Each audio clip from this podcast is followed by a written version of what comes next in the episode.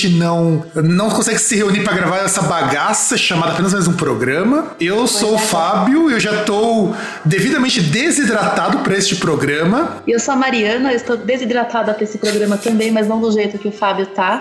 Eu tô com motivos de calor, mas logo mais eu vou pegar uma breja. Deixa eu entrar no intervalo que eu vou pegar uma breja na geladeira. Eu, eu já estou tomando cerveja desde antes do programa e desde o começo da semana, meu. É, realmente o, o fígado vai ser o funcionário do mês. E, e diretamente lá da Lapa, já em estado de full pistola e, tremenda, e também solitário para este Natal solitário, o senhor César. Começa logo a bagaça aí, vai. o César já está puto. Ou seja, é o melhor estado para esse programa que é o nosso programa de Natal. E como sobreviver, né, no Natal.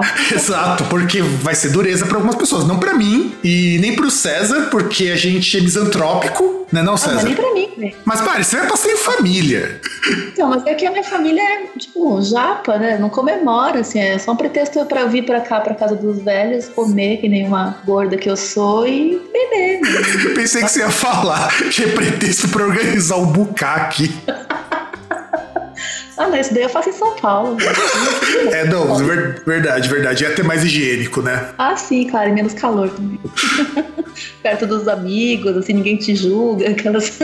não, não, não. E, é. e, e, César, fala pro pessoal sobre. Faz aqueles disclaimers de faixa etária, aquela coisa que a gente sempre faz no começo do apenas mais um programa. Bom, se você chegou aqui desavisado, bom, esse é um programa destinado a maiores de 18 anos. 18 anos não apenas idade cronológica cronológica, mas também idade mental. Então, se você acredita em empreendedorismo. Em Bolsonaro, se, né? Se, se, você acha que a solução para o mundo é viver um, no anarcocapitalismo, é ter reformas liberais, se, se você acha, sei lá, que, que é normal, que é. Como é que eu posso dizer? Se você acha que é bullying quando você faz piada com, com gente que vê Jesus na goiabeira, você tá no lugar errado, desculpa desculpa. Se você também é um laranja, né? Também você tá no lugar errado. É, né? Se você tem cara de umpa-lumpa, né? Você tá no lugar errado. É, é, um programa destinado a maiores de 18 anos, é um programa só de. que não é. tem compromisso com nada, nem com a verdade, nem hum. com, com a sanidade. Nem com a gente mesmo. Porra nenhuma. É. A gente só tem compromisso com a degradação humana, só isso. É, fora que a gente não tava conseguindo se reunir para gravar, né? Tá foda, vida tá. tá... e, e, e muito por culpa minha isso daí. E, inclusive, é, o Eric veio conversar comigo que a gente não consegue se unir pra jogar RPG porque tá, tá foda. Esses últimos dois meses foram pesados e desde junho que a gente não tá gravando apenas um programa, tá, tá difícil. O podcast normal tá super atrasado. Tá, tá tudo uma bosta. Tudo uma bosta. Ah, mas também tá acabando essa porra desse ano. Vamos ver se 2019 continua com uma bosta um pouco menor ou menos mole, sei lá. Mas é claro que não, porra. É, Mari, você tá muito, você tá muito assim é, otimista, o pessoal votou no, no, no, cara que usa bolsa de cocô e defeca pela boca, pô. É, ano que vem a gente vai estar. Tá, nossa, a gente vai estar tá fudido, velho. Exato, exato. Patrão, negociar com o patrão, mano. Nossa, perder todos os direitos, um por dia, sei lá. Fábio, já desiste do RPG porque a partir de 1 de janeiro vão decretar aquilo coisa do diabo e vão começar a queimar as cartinhas de. queimar os livros de RPG, as cartinhas de Magic, qualquer coisa parecida que, que lembre isso, os caras vão botar fogo. Exato, exato. É. é. Exceto na rosca, porque a rosca é sagrada. É, aqueles arquivos lá que você me mandou, Fábio, esquece, eu vou esconder, porque vai que, né, acham lá, sei lá. É, é, exato, é, era uma pasta inteira de futanari, mas tudo bem, né?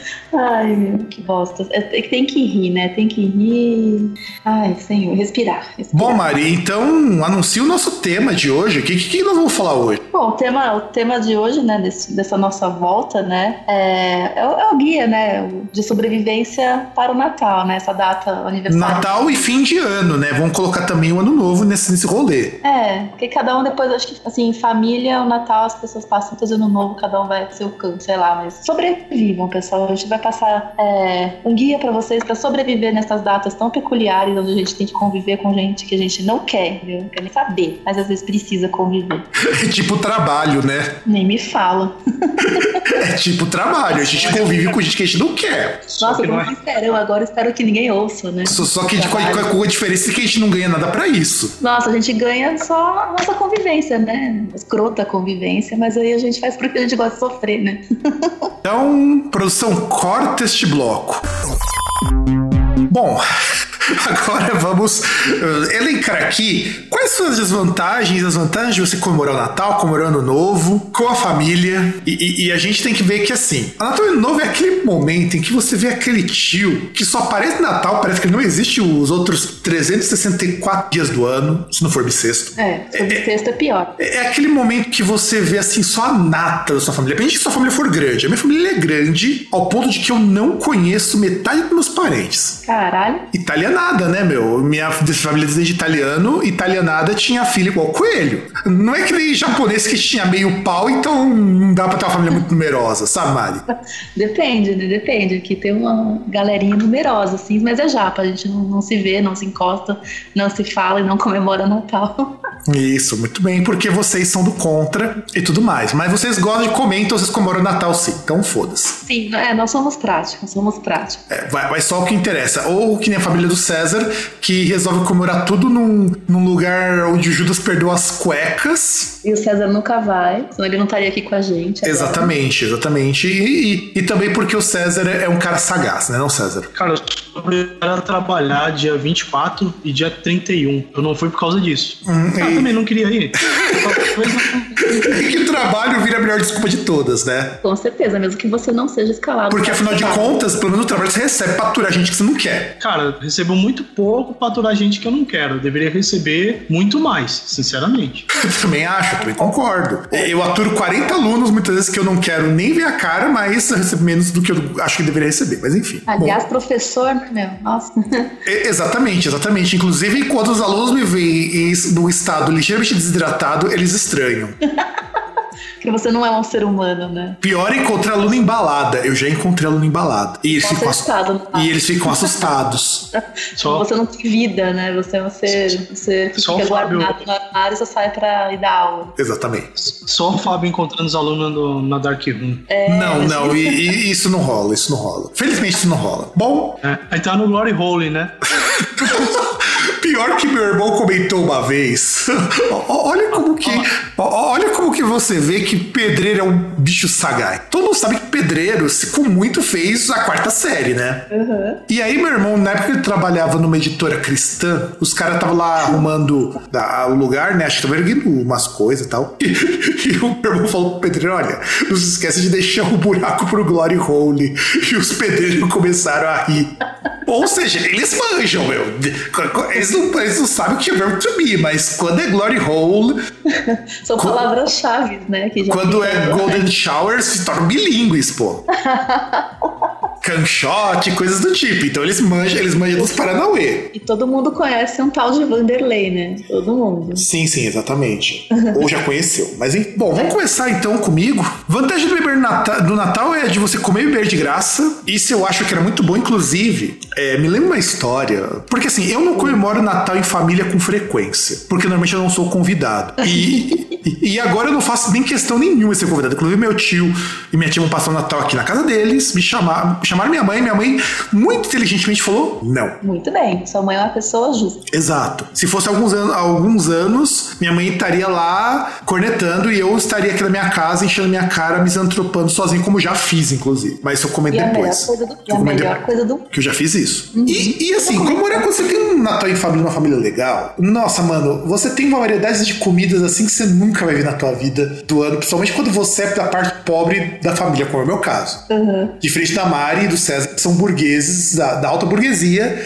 É, é, eu sempre fui da baixa burguesia, na qual o Natal muitas vezes eu tinha que comemorar em família porque eu não tinha dinheiro para comprar um, um frango metido à besta. É. E, e, então sente o drama. Só que o duro é aturar parente reaça. Mano, não dá. Eu tenho um tio. Né? eu tenho um tio que ele tem muito dinheiro porque, numa época da vida dele, ele começou a trabalhar, a empresa pagou a faculdade dele e ele conseguiu virar gerente da Ford. Só, só pra você ter uma ideia, a casa dele tem problema com a prefeitura com perímetro, porque parte da casa invadia a rua. Caralho. Você é parente do Dória, caralho? Então, antes fosse. Invadia ciclofaixa, né? Antes fosse, antes fosse.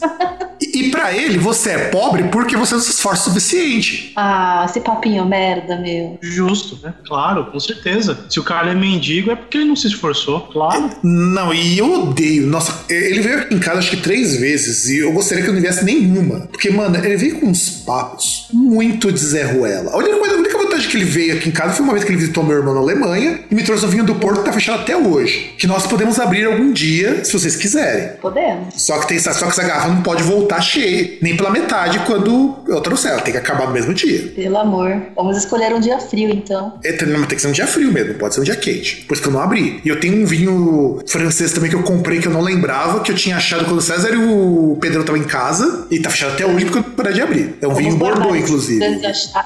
É, é um vinho Bordeaux, inclusive. O César lembra a minha cara e falei, mas eu tenho um vinho aqui, na época a gente tava tomando uns destilados de qualidade duvidosa. Mas e aí, o que é problemático de parente raça? Eu tenho um primo que é bolsominion, inclusive serviu o exército. Hum, lambedor de coturnos. Lambedor de coturnos, é lambedor profissional de coturnos. Eu tenho um tio coxinha que também é meritocrata, que acredita que meritocracia é, é um modo de vida, e eu não e eventualmente aparece nessas festas que minha tia organizava, que eu ia à força, sempre um outro que exaltava a questão de. Na época porque eu nem ligava pra política, eu já achava isso uma bosta. Porque eu era pobre, da época.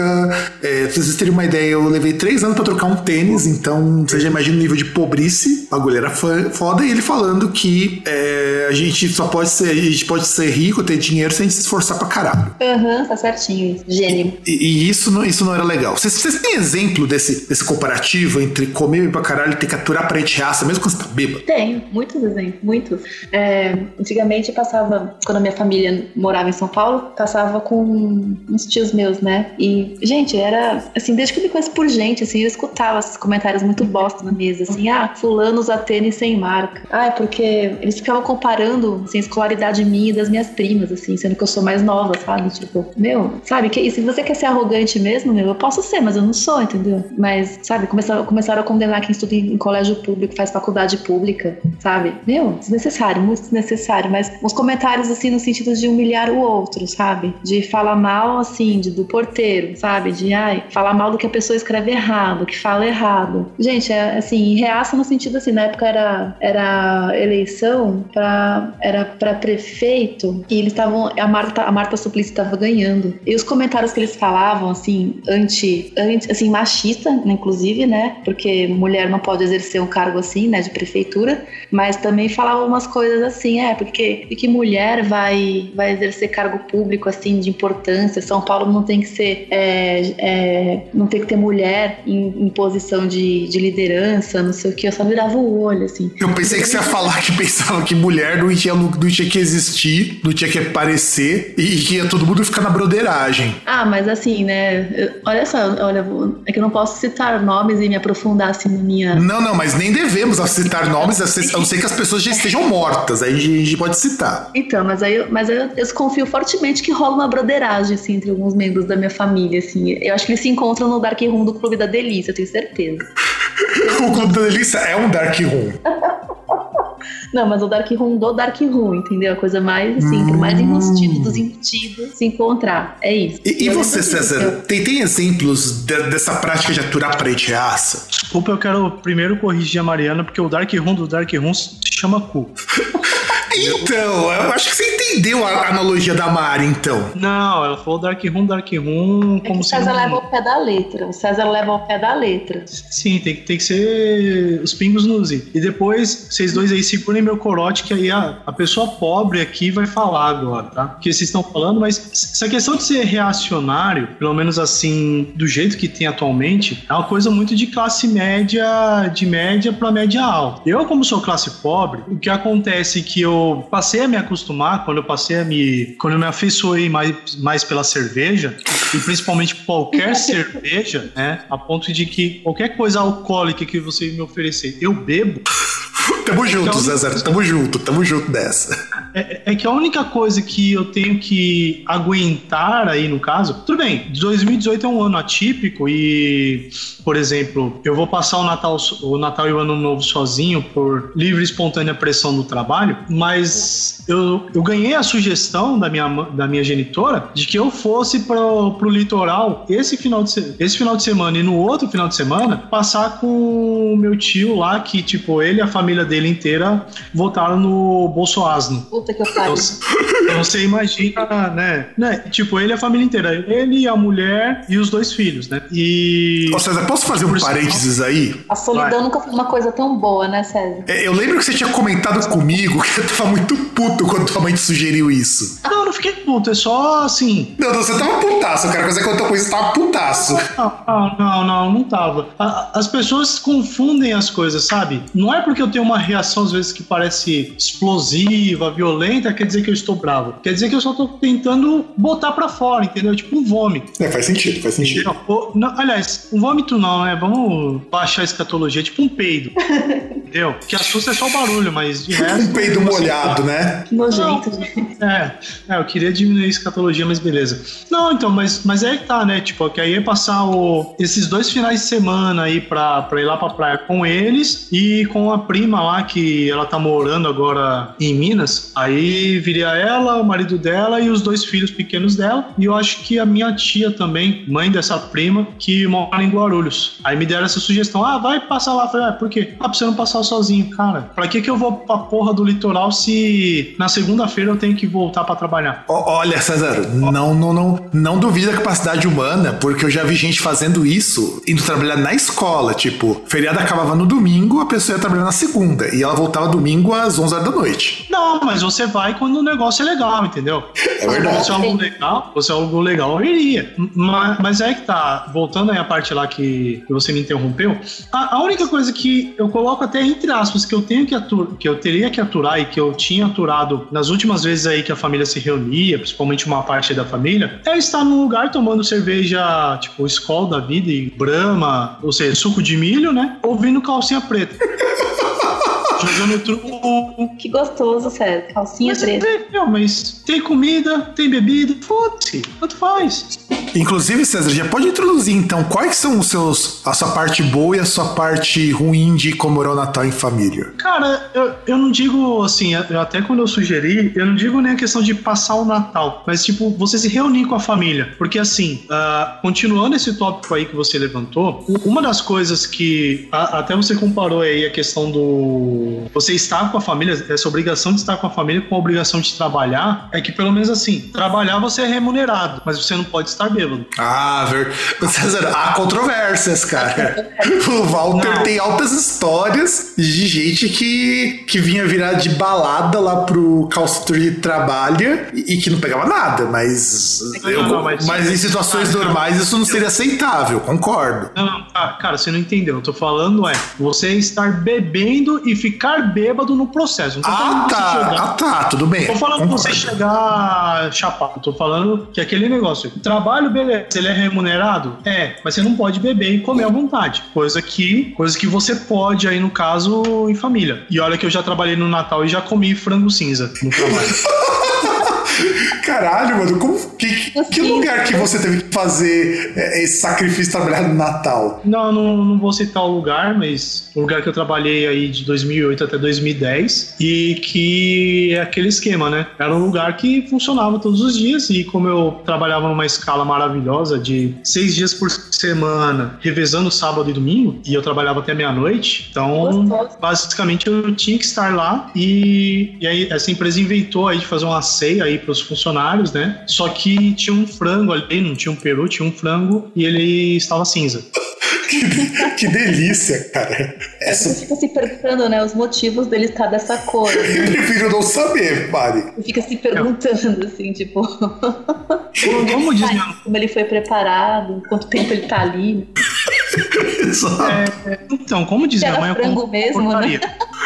Repete aí, César, por favor. Então, como diz minha mãe, eu como qualquer porcaria. Então, foda-se. Comi de boa, não morri, estou, estamos aqui. Mas assim, voltando, é, é, aquele negócio. Quando você tá em família, claro, diferente de você estar numa balada e tal, aí no caso é uma coisa que preocupa mais a Mariana do que, do que eu e o Fábio no caso. Uh, você não tem que se preocupar de levar um Boa Noite Cinderela, por exemplo. Você não tem que ficar verificando o seu copo se tem alguma coisa diferente, certo? certo. Então você pode beber despudorado só que isso te leva a passar vergonha.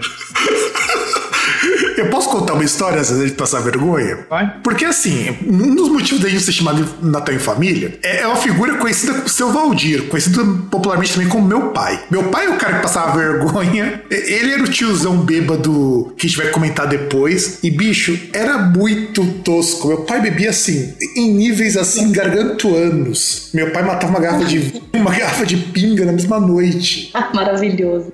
E depois falava altas bosta. Esse ninguém entendia nada e voltava dirigindo para casa com a gente. Ah, cara, mas anos 90 tá ligado que era assim. Meu pai também é a mesma coisa. Tipo, ele não falava bostas assim, tipo, é, é aquele negócio, aquele comportamento de bêbado, tá ligado? Começa uns papos nada a ver. Sim, exato. Meu pai era assim, é, exato. É, é, meu pai também é a mesma coisa, é. Meu pai era exatamente isso. Quando antes meus pais se separarem, altas reuniões que a gente tinha, seja festa junina que o meu irmão ia, ia se apresentar, seja festa de Natal, seja festa de Ano Novo, meu pai tomava todas. E assim, todas mais 10. Puta que eu pariu. E meu pai não é alcoólatra, por incrível que pareça. Um dos motivos que meu irmão alega de não beber é justamente porque meu pai dava vexame. Meu pai começava a falar muito mole, começava a fazer brincadeira sem noção, começava a se achar o, o, o cara super rico, o cara pica das galáxias e, e, e essa é história da vida do seu Valdir. Cara, e isso o seu irmão acha uma bobagem, porque você pode muito bem beber e passar suas vergonhas, cara. Exatamente. Não tem nada de errado nisso. Eu, eu, eu também não, eu também não vejo problema nenhum, mas se eu, eu, eu nunca nunca passei esse tipo de vergonha, porque quando eu comecei a beber, que foi muito tarde, pode parecer estranho, mas eu comecei a beber a partir dos 23 anos. Olha só. Por causa da faculdade. Faculdade,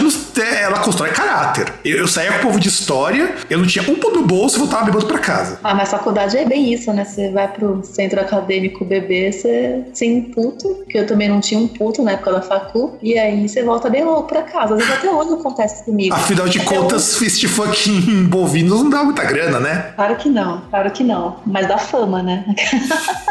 é da fama, isso é verdade. Muito bem, era mesmo, mesmo fumar crack, né, Mari? É mesmo. Porque naquela é época você era cracuda, porra. Na época que eu te conheci, que foi pouco depois de você se formar, você era cracuda praticamente. Ah, eu era magra, né? Ai, não, não, não, não, não, você não era magra. Você era muito magra. muito, é muito. só voltar a fumar crack, porra. Exatamente, é, Mari. Tem que voltar com crack. Segundo a MC Carol, fumar crack é mais light. É. Pegar leve, né? Só resolver essa, essa minha questão hepática aqui e aí eu volto a fumar crack. e você, César, tem alguma história dessa de passar vexame? Não precisa ser necessariamente com você, tá? Não, cara, tem, por exemplo, tem uma que não aconteceu comigo em Natal, que foi uma prima que bebeu pra caramba lá e tava bêbada, caindo, tá ligado? Que era, assim, na época eu não achei engraçado. Quando eu lembro agora, eu acho engraçado pra caralho. Ou seja, não mudou porra nenhuma, só ficou melhor. É, tipo, Mas já passei, já, já passei uma vergonha assim, mas não em, em Natal. Tipo, num aniversário assim que, que uma prima fez uma festa julina, que era na época da em julho tal, aquele esquema de festa junina, e aí na, na chácara onde os pais delas, onde os pais dela moram, ela fez lá a festa. Eu fui lá, tipo, de repente aparece alguém, ah, tem curaçao aqui. Fui lá, bebi. Ah, tem cerveja. Fui lá, bebi. Aí, ah, tem. Foda-se, o que, que é isso? Eu vou beber também. Pinho sol, foda-se.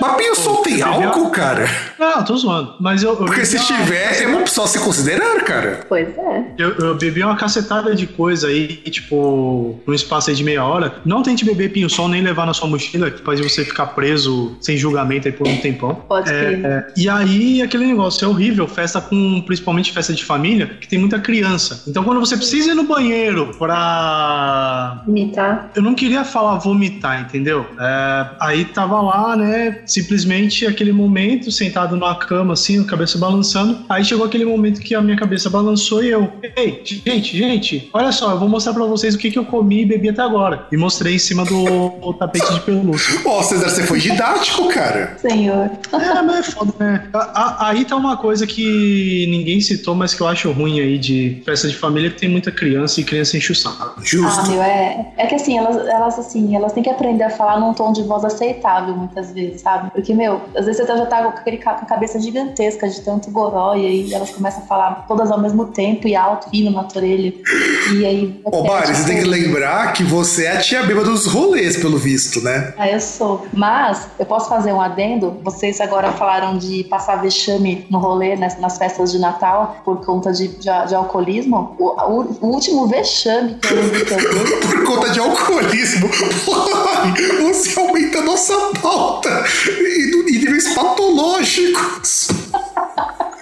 Por conta de alcoolismo, mano, já tá deixando claro que os envolvidos aqui são alcoólatras e tomam bebida diretamente da veia.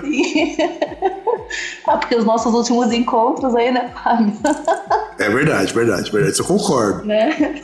Mas, enfim, é, esse vexame que eu dei foi por conta de doença mesmo. Eu tava alucinando de febre. E o vexame que eu dei foi por isso, assim, por alucinação. Eu, eu viajei pra, pra cá, pra, pra casa dos meus pais aqui no interior. E eu, eu, tô- eu já saí de São Paulo passando mal, febre. Imagina eu no busão, com ar-condicionado. Meu, eu tava alucinando de febre, eu tava enxergando vermelho de tanta febre. E aí eu cheguei aqui mó ruim, assim. Aí o meu irmão e meus pais me levaram no, no PS daqui, né, da cidade. E eu, tomei, eu fiquei no soro, tomei antipirético na veia. Resumindo, eu estava com a maior infecção de garganta do universo. E aí eu vim pra casa e deitei. E isso era 24 de dezembro, era véspera. E aí eu acordei com a galera aqui em casa. Eu tava, tipo, de cama. Eu acordei porque eu vi o barulho e, né, vamos comer. Só que eu não liguei. Eu tava, tipo, eu cheguei, eu deitei, mas aí eu acho que eu tomei um banho, botei, sei lá, uma camisola, sei lá. Eu entrei na sala, velho, em trajes mínimos, alucinando de febre. Mas que espetáculo, hein, Mari? Eu imagino, assim, aqueles primos pré-adolescentes batendo uma bronha ali da hora, né?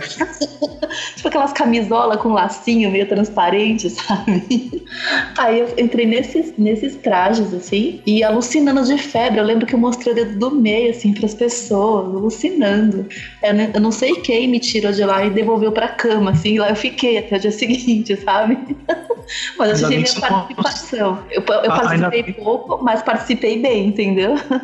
Eu, eu, eu queria acrescentar só duas coisas. Primeiro que, assim, ainda bem que você mostrou o dedo do meio e não a terceira perna. É, verdade, verdade. Eu só guardo pra você, é só pra você, César. Pô, me senti lisonjeado agora. E, e, e te- aí, falando nisso, faz tempo que você não me mostra. Tem que marcar aí pra me mostrar de novo. Opa, E- pega um fardinho daquela breja lá que você trouxe e a gente conversa. Brincadeira. Tá caro, pô, tá caro, hein, pra mostrar essa terceira perna, hein? É, pois No é. jockey é mais barato. Pois é, é aqui, ó. E, e segundo que, assim, o bom é que pelo menos você manteve a questão de... Porque muita gente reclama que Natal virou um comercial, né? E o bom é que você, man... não sei se você é, mas manteve a tradição cristã, já que você fez, tentou fazer, tipo, uma live action do Exorcista, né? Pois é, pois é. Mas eu não sou cristã, não. Não, então, mas a festa é cristã, então você te- tentou manter esse espírito cristão é, não, não consumista, fazendo cosplay aí, cosplay sensual de, de exorcista. De Reagan. Também, É. também, também, também, também. E tu, Mari, quais são as vantagens desvantagens do Natal, que você fez aqui um, um, combo de, de coisas muito boas, muito deliciosas aqui na pauta, hum. que tá maravilhoso. É um combo, assim, infernal, né? Porque é, é a mistura de você comer, assim, de, de modo obsceno, comidas extremamente gordurosas, porque, assim, é uma tradição, o Natal é uma tradição europeia. Então, aqui a gente come comidas extremamente gordurosas para essa época do ano. Ah, claro, porque, afinal de contas, comer fritura pro japonês não é gorduroso pra caralho, né? É, então. Mas é. E aí você já vê, o calor, ainda mais o calor que faz nessa terra que eu tô aqui hoje, tipo, tá foda. É, e, e mistura bebida e, e, comida. E você às vezes vai comendo desde muito antes da ceia, porque você tá às vezes ajudando a preparar alguma coisa, ou você tava num rolê anterior e veio para casa, e aí a coisa só vai piorando, só vai piorando. Você vai comendo assim até o seu fígado virar um foie gras, sabe? E bebendo também. Aí chega o grande momento do quê? Você já tá ali convivendo com as pessoas, né, pouco aprazíveis na sua vida, e chega o momento do famoso amigo secreto. Não! Mano, eu, é, amigo secreto é, é uma coisa que eu tenho um ódio, assim, incomensurável. Na escola, quando os alunos me propõem fazer amigo secreto, eu não participo.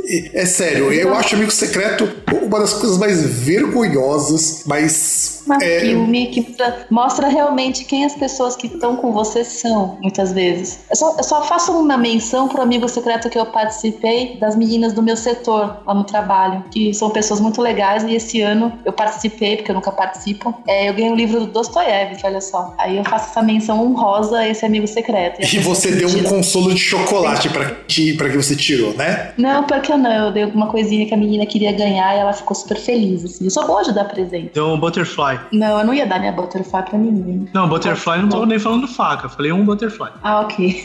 Você sabe o que que é. Eu sei. Eu fiz, me fiz de besta. Mas assim, chegou a hora do amigo secreto, gente. Meu, e assim, imagina só, você reunir pessoas da sua família que você mal vê, que nem vocês falaram antes. São perfis diferentes do seu. Muitas vezes pessoas escrotas, né? Com, aquele, com aquele, aquela índole, né? Meritocrata, né? Aquela índole política, social sensacional, pra participar do amigo secreto. Ô, Mari, eu posso te falar de um caso de amigo secreto, acho que faz uns 3, 4 anos que eu participei, acho que até mais, na casa da minha Manda tia, ver. que foi uma das coisas mais bizonhas que aconteceu. Manda ver. Então, eu, era uma época que eu acho que tava começando, sei lá, eu acho que tava no segundo ano de faculdade, eu não lembro, faz, faz tempo, faz tempo pra caralho isso. Também acho que foi a última vez que participei de uma festa dessas na casa da minha tia. Nós lá reformar lá e transformar em quarto e tudo mais. Beleza. Eu e meu irmão participamos do Amigo Secreto e nem nós sabíamos que nós íamos participar do Amigo Secreto. Nossa. E tanto que minha tia comprou os presentes que a gente ia dar pras pessoas. E, e eu fiquei com uma cara de meio what the fuck. Tudo bem. Eu achei uma ação muito digna dela, porque realmente eu não ia ter dinheiro pra comprar presente. É porque eu ganhava ah, menos de 400 reais por mês, mas. É, mas é estranho alguém comprar o um presente pra você dar, né?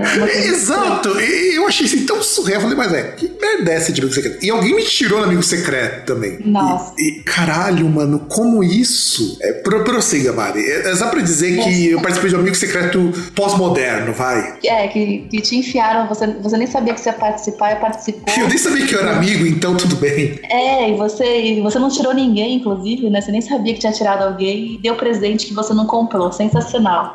Muito bom. Nossa, eu nunca. Surreal mesmo, eu nunca pensei em participar de algo nesse nível. Não, eu também não pensei. E, e eu já estava inserido lá. Sem contar que depois do Amigo Secreto é meio que tradição da minha tia, e espero que ela tenha cortado isso, porque se não cortou é muito brega, tem a oração de fim de ano. Nossa. À meia-noite. e eu achava isso breguíssimo. Eu devia ter nem colocado na pauta isso.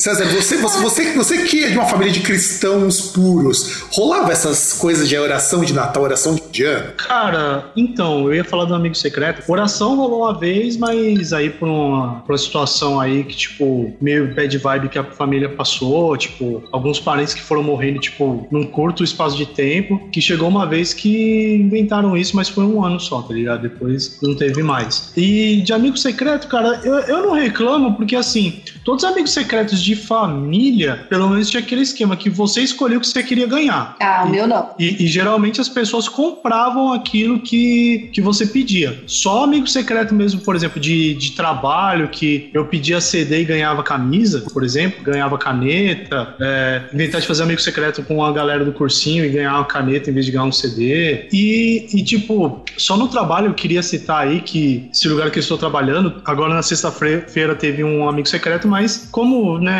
é mais humilde, foi feito um amigo chocolate. E foi legal aí porque eu tirei um, um brother lá que entrou junto comigo, fez treinamento comigo. E como a gente meio que zoa ele assim tal, pelo jeito dele e tal, que ele fala sempre da namorada dele, mas ninguém nunca viu. Aí eu comprei uma caixa lá de mais de meio quilo de bombom garoto. boa, boa. Não, e, e, o, e, o, legal é que é assim, né? Acabou o expediente, todo mundo esperando pra ir embora e vai lá, né? Distribui o amigo chocolate, fala, ah, fala alguma coisa do seu amigo. Fala, ah, então, esse maluco é meio estranho, fala da namorada, mas ninguém nunca viu a namorada dele. Eu comprei o que ele gosta porque a gente sabe que ele gosta mesmo é de garoto. Sim. Eu acho muito justo. A gente podia ter organizado algum dia um amigo breja. Não, não, você, você fica. Só gosta de esses bagulho caro, breja cara, vai tomar. Não, um estipulava um valor, máximo vintão, cara. I, ia ter que dar o cu pra, pra comprar cerveja. Não, não, poderia mas... também dar o cu no processo, mas não pra comprar cerveja. Não, não, tô falando pra comprar cerveja, pra poder pagar. Cara, 20 mas conto no máximo, era só estipular o limite de preço. Eu não me importo que a pessoa, nem que a pessoa me dê Heineken. Eu já estaria feliz ah, pra caralho. Não, então, mas, mas aí tem uma coisa que eu até lamento quando você falou aí que devia ter incluído na pauta. Uma outra coisa que deveria ter sido incluída na pauta, que é jogos quando vocês reúnem a família em fim de ano. Puta que pariu, no... não, mano. É, é, César, eu tive uma época, nessa mesma época da, do Amigo Secreto, que tinha karaokê. Puta que pariu. Cara, não, não, eu, eu tenho um videokê em casa. Você acha que a gente não levou o videokê pra praia no Ups. fim do ano? Mas é claro, eu né? Eu não consigo imaginar vocês num rolê desse. Desculpa, eu não consigo imaginar vocês. Nem eu me imagino nisso, mas já estive presente. E, e era aquela coisa brega, porque a pessoa falava, ah, por que você não vai cantar? Porque eu, a minha vontade era, porque só tem música bosta. Falei, não, não, não, não, eu tô com vergonha. eu tô bêbado.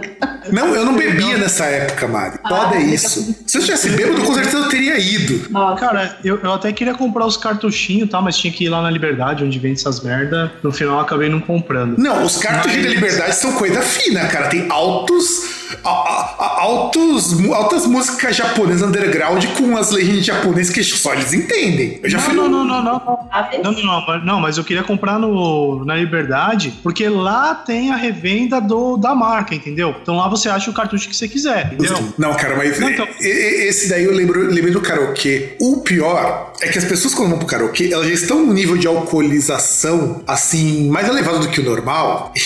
e elas, assim, e eu não sei, as pessoas com medo de cantar, mas elas não cantam pelo menos dentro do tom, sabe? Não precisa ser afinadinho e tudo mais. É, é só cantar no mesmo tom da música. E, e aquele midi teclado de pascaria vagabundo, cara, é, é, é, é, Daquela hora eu pegava, enchia meu prato de maionese e ia comendo enquanto prestava atenção nesse belo espetáculo da, da estupidez humana.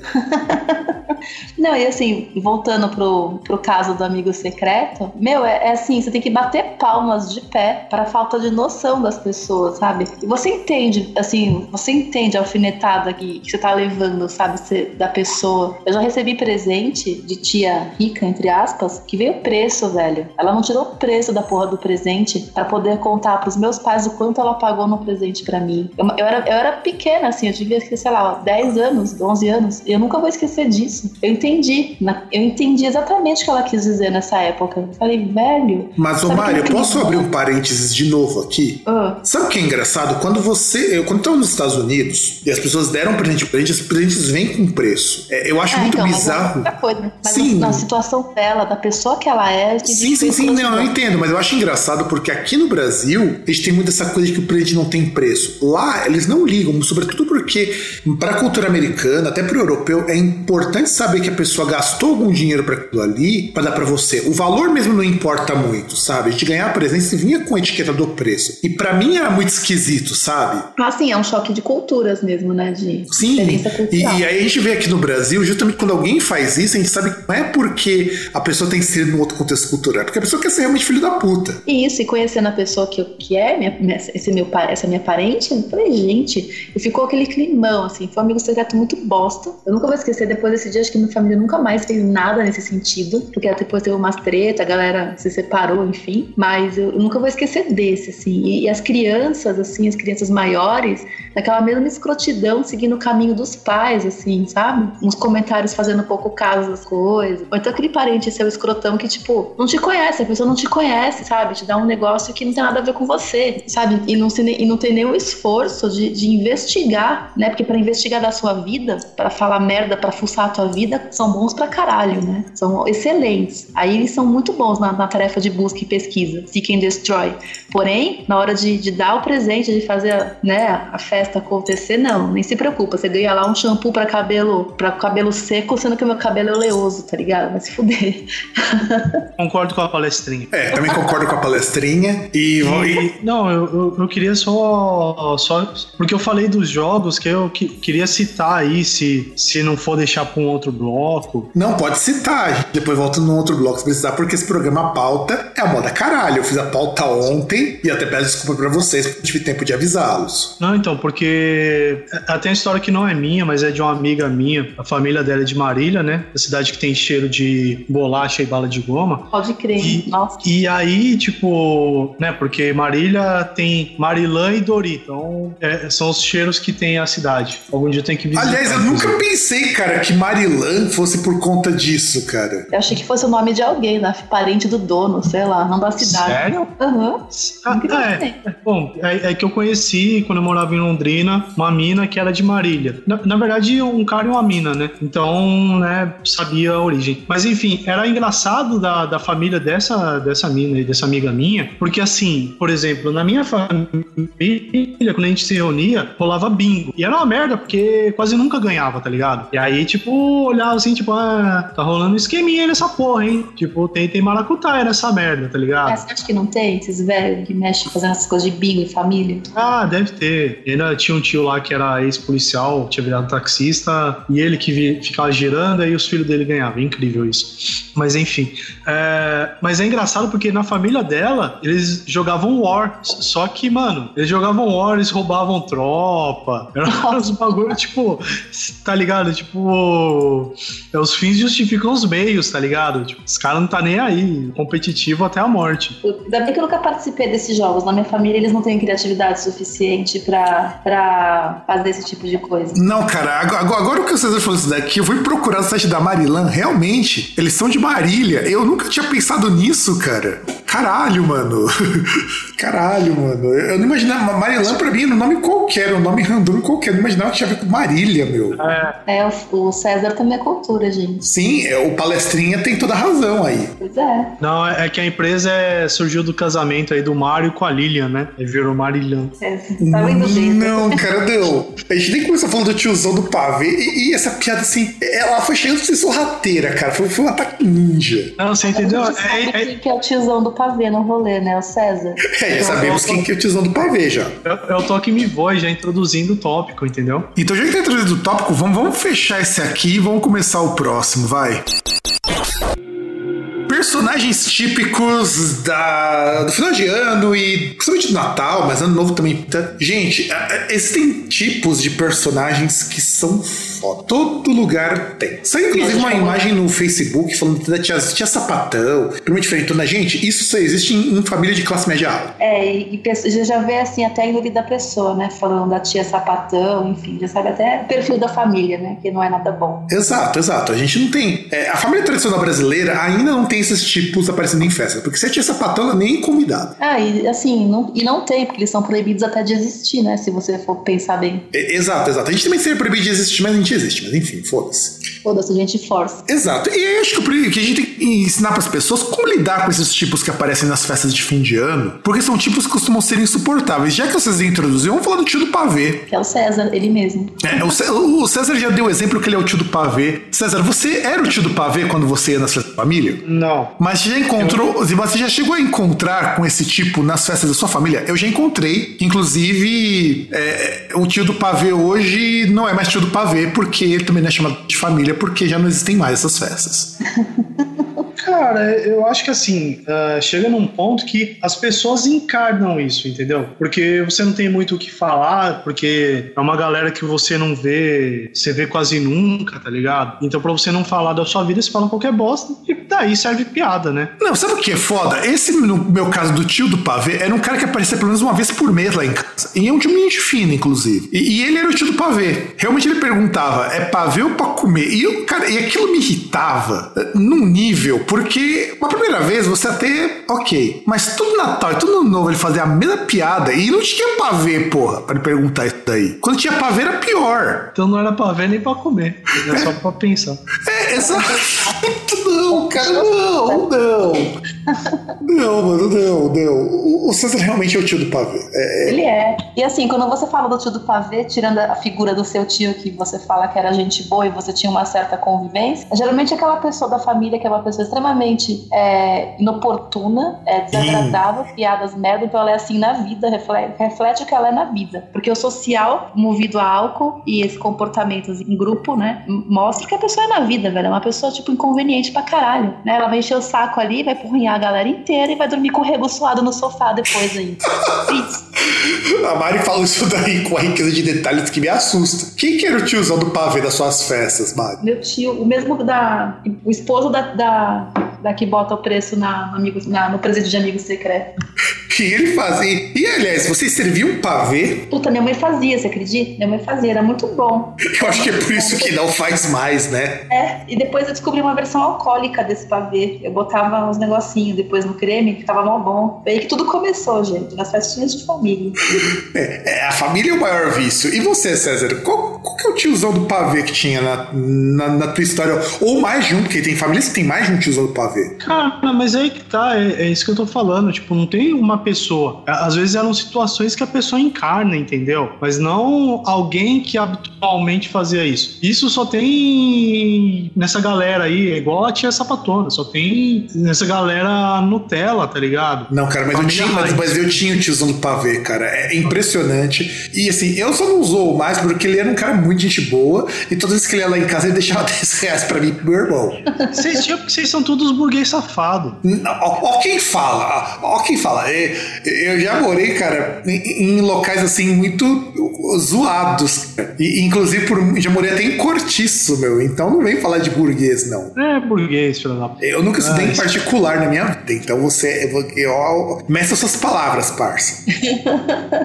mas, mas, enfim, tipo, é, é, questão de espírito mesmo. Tá, eu tenho espírito de tiozão do pavê, por exemplo, aí não festa de família, mas quando eu morava na Coab, tinha um. Tinha uma galera lá que era amigo da minha mãe e tal, do, dos meus pais. Aí tinha esse japonês aí que ele trabalhava na Eletropaulo também. Meu pai trabalhava na Eletropaulo. Eles não trabalhavam no mesmo lugar, mas se conheciam, né? E aí uma festa que ele que ele fez na, no apartamento dele e eu virei e fiz várias piadas de japonês na cara dele. Maravilhoso.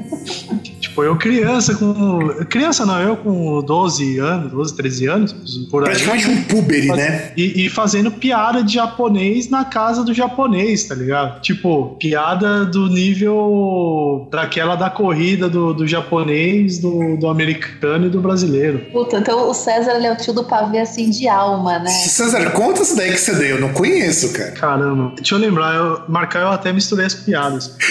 Mas, tipo... Isso porque você está sóbrio, hein, César? Eu já estou devidamente é, alcoolizado é, e eu estou trocando as coisas. Pois é, mas é um, é um, bagulho mais ou menos assim, que tipo, iam fazer uma corrida, uma volta ao mundo, entre o, o japonês, o americano e... quem que era o outro? Ah, foda-se, o japonês... Tem, tem o japonês, cara, o importante é o japonês aí. É, o importante é o japonês. O, o punchline é o japonês, então... Né? Aí foram sair pra corrida, né? Saiu o primeiro americano ali com o carro, aí saiu o inglês ali com a moto, aí depois saiu o japonês. Aí tal, passa um tempo, aí de repente chega o japonês, assim, ele chega primeiro. Aí os caras, ué, japonês, caramba, mas você foi mó rápido, assim, mais rápido que os outros, né? Os caras chegaram depois assim, o que, que você fez? Ah, ele, aí ele vira e fala, é, mas japonês é fácil. Japonês pega o palitinho e enfia no cu e zoom! cara, que bosta, cara. que bosta, cara, que bosta. Não, não, mas, mas, tem que ver que é uma piada que eu contei, tipo, há mais de 20 anos, então...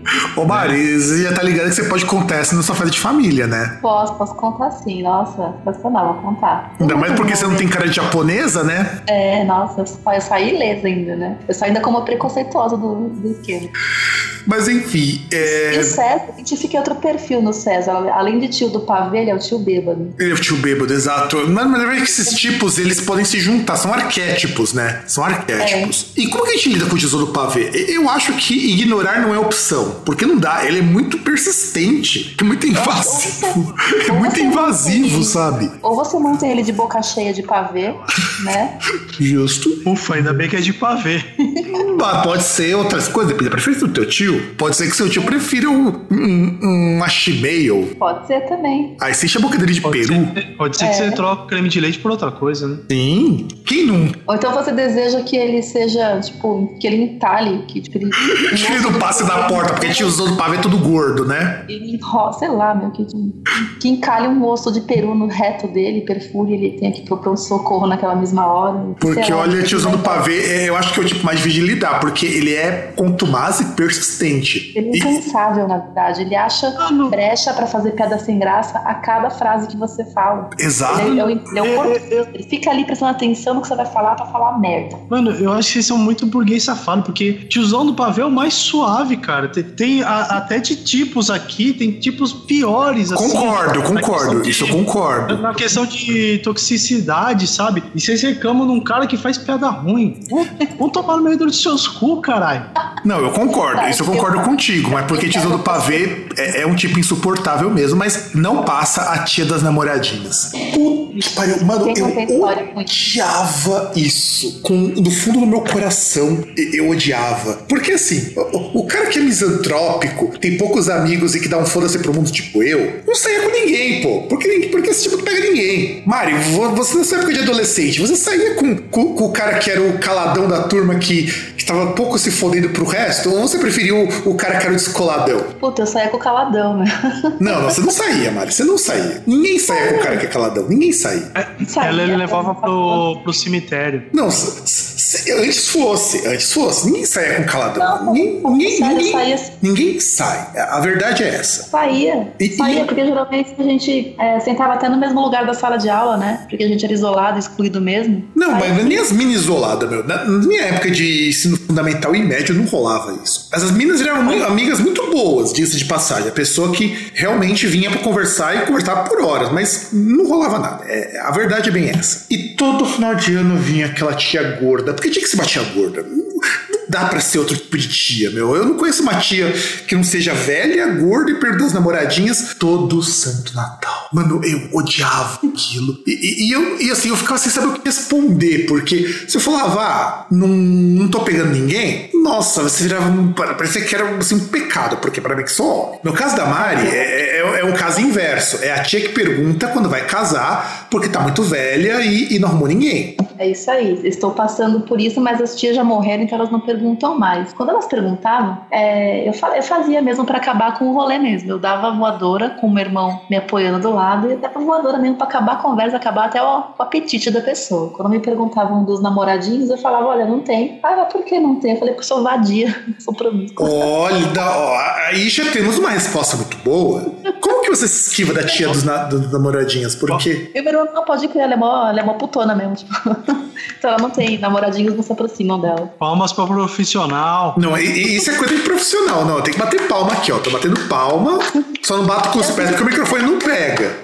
É assim que você encerra um assunto, velho. Acabou. Você fala o que a pessoa não quer ouvir, o que ela mais teme, né, na vida, né? Enfim. E você, César, já teve esses casos das tias das namoradinhas? Cara, nem tanto, mas tem uma variação da tia das namoradinhas, que é aquela tia que quer comentário seu sobre o parceiro do outro. Isso é, tem isso também, é uma variação muito importante, às vezes, na mesma pessoa. Né? Que é, que é aquele esquema, né? Que aí até entra nesse ponto aí de não ter lá muitas namoradas. E aí teve uma época que meu irmão tava namorando tal, tava namorando uma mina lá de, de São Gonçalo. Não sei porque eu e ele vamos buscar pessoas lá na, na puta que pariu. Tipo, não bastasse buscar na puta que pariu no seu estado, você busca em outro estado. Mas enfim, ele namorava essa moça aí e tal, ela até mudou pra cá, enfim. Aí chegou uma época assim, tipo, um desses bagulho de fim de ano, aí uma, uma tia assim chega e tal, fala: Ah, e aí, né? E a, e a namorada do seu irmão? Você gosta dela? Ah, então, na verdade, quem tem que gostar é ele, não eu. Aí ela ficou mó, tipo, ai, nossa, falei, não, não, não, não tô falando por mal, estou falando que, sabe, a, a, minha opinião em relação a ela não quer dizer nada. Pra mim, ela não fede nem cheira. Mas é um barato assim, tá ligado? Não, pior é que eu tenho. A pessoa, a pessoa joga pra dar um gancho pra falar mal, né? Pra deixar alguma fofoca, uma informação, pra fomentar sim, aquela sim, sim. inteira, aquela desgraça monstra. O pior é que eu rebatia coisa assim, mas que nem o César. O meu problema é mais com as tias das namoradinhas, porque, gente, é, é meio foda. Aí temos algumas possibilidades. Você pode responder assim pra sua tia que pergunta, e as namoradinhas? Falar, ah, engravidei tudo. Maravilhoso. Aí ela vai achar que você, que você é o pica grossa. Vai achar que você, que você é o cara do, do pau de ouro. Ou você pode falar, né? Tipo, ah, então, tia, é que o movimento começou a diminuir depois que acabou o formol, né? É mais difícil. Também, boa, boa. Você pode também responder assim, ah, tia, eu prefiro rapazes. ou dizer, ah, eu sou passivo. Ou, ou na melhor, tipo assim, ah, eu sou namoradinha. Nossa. São respostas. Ou você pode falar, ou você pode falar, né? Então, tia, agora que o Kinder Ovo vale um carro, agora ficou meio difícil arranjar as namoradinhas, né? Também. É, é, muito, é muito bom também, verdade. Tá, tá mais caro manter o vício em Kinder Ovo do que manter um carro. Sim. Você também pode falar, então, se você quiser ser mais extremo, falar, eu trafico pó pras namoradinhas. Isso, ah, tem aquelas tias também, falando, tem a tia da namoradinha, mas tem a tia que quer comparar é, você em relação ao, aos filhos dela, por exemplo. Então, né? mas, isso daí, mas isso daí é um outro tipo. É, mas. Que, mas que é, o parente é, bem de vida. Não, mas é o, e o emprego, né? E aí? E, e a profissão, e a carreira? Ah, né? tá. É a tia das namoradinhas, só que agora é a tia dos, das profissões. Isso, da feira de profissões. Exato. A gente tem esse tipo também, eu já encontrei. Aliás, é, é, não sei se no teu caso é assim, Mari, mas é sempre uma tia gorda e velha. É, sempre, sempre. Geralmente ela é bem feliz, assim, uma pessoa bem assim, tipo, olha pro teu cu, sabe? Para de olhar pro nosso, porque a coisa tá sempre pro teu lado, você nem se ligou. Ou também, porque precisa fazer uma chuca bem feita para pro serviço de hoje à noite? Nossa, no caso de algumas aí que eu conheço, velho, nossa, haja água para fazer isso, hein? Acabar com. Faz com água. Haja água pra hein, velho? Faz, faz, faz, faz com álcool de posto. Que, que, que, que depois, além de lubrificar, enche o tanque. Só passa lá na cantareira já era. Exato, mas fica com água do volume morto. culpa dela é ter racionamento de água na cidade. Exato, exato. É, a volta de Chuca tem, tem, muito a ver com o preço da água que tá muito caro. É. Nossa, e... eu tô bêbada. Não só você, Mari. Vai, vai por mim. e você só tomou uma cerveja. Não, eu tava tomando antes. Mas aí tomou cerveja, então. Sim, isso é. aí... mistura, você sabe que dá merda, né? Se não misturar. Tô pouco me podendo pra isso. Final de ano é pra isso mesmo. É, mas Ou... aí tem aqueles meus probleminhas hepáticos lá, né? Que tem que tomar cuidado, então eu tô me cuidando. O que nos leva ao tio bêbado. Meu pai era o tio bêbado da, do rolê, meu. Era o único tio bêbado, tio bêbado mesmo. Porque meus outros parentes são tudo meio coxinha. Quando eu bebia ah, muito. Era, era o tio bêbado profissional. Então. Não, ele, ele, ele era profissa, meu e meu pai. Ele tem um nível de profissionalismo em ser tio bêbado que a, a final de semana dele, ele matava uma garrafa de pinga sozinho. Claro. É uma pinga. Talvez, talvez vocês não conheçam, vocês sejam mais jovens. É uma pinga que é servida numa garrafa de cerveja e com a tampa que você abre com saco com abridor de garrafa. Ou seja, não dá pra fechar depois que você abre. Caralho, então você tem que matar. Você tem que matar, né? Vocês lembram da Para Tudo? Não, Para Tudo é, já tá gourmetizando demais. A pinga cavalinho é, é pra profissionais. Talvez vocês conheçam. Cara, aí não lembro, mas aí como eu falei que meu pai também entrava nessas, mas meu pai, por exemplo, cara, assim, ele bebia cerveja geralmente, assim, ou, ou uma cachaça aí, tipo um velho barreiro da vida, que, que era o que os, os parentes levavam pra esse tipo de evento. Tem que Mas mostrar, tipo. Eu tenho que mostrar pra vocês, gente. Veja no Mercado Livre uma lacrada. Nossa, pinga. Nossa, tá caro pinga cavalinho, cara. Meu pai pagava um real e pouco toda vez tacou no Mercado Livre. Nossa, vai se fuder, depois você fala para tudo aí. Não, não, não, não. Eu, eu tenho que mostrar pra vocês. Vejam aqui o link do Mercado Livre vendendo pinga cavalinho. Eu, lembro, eu lembro desse rótulo.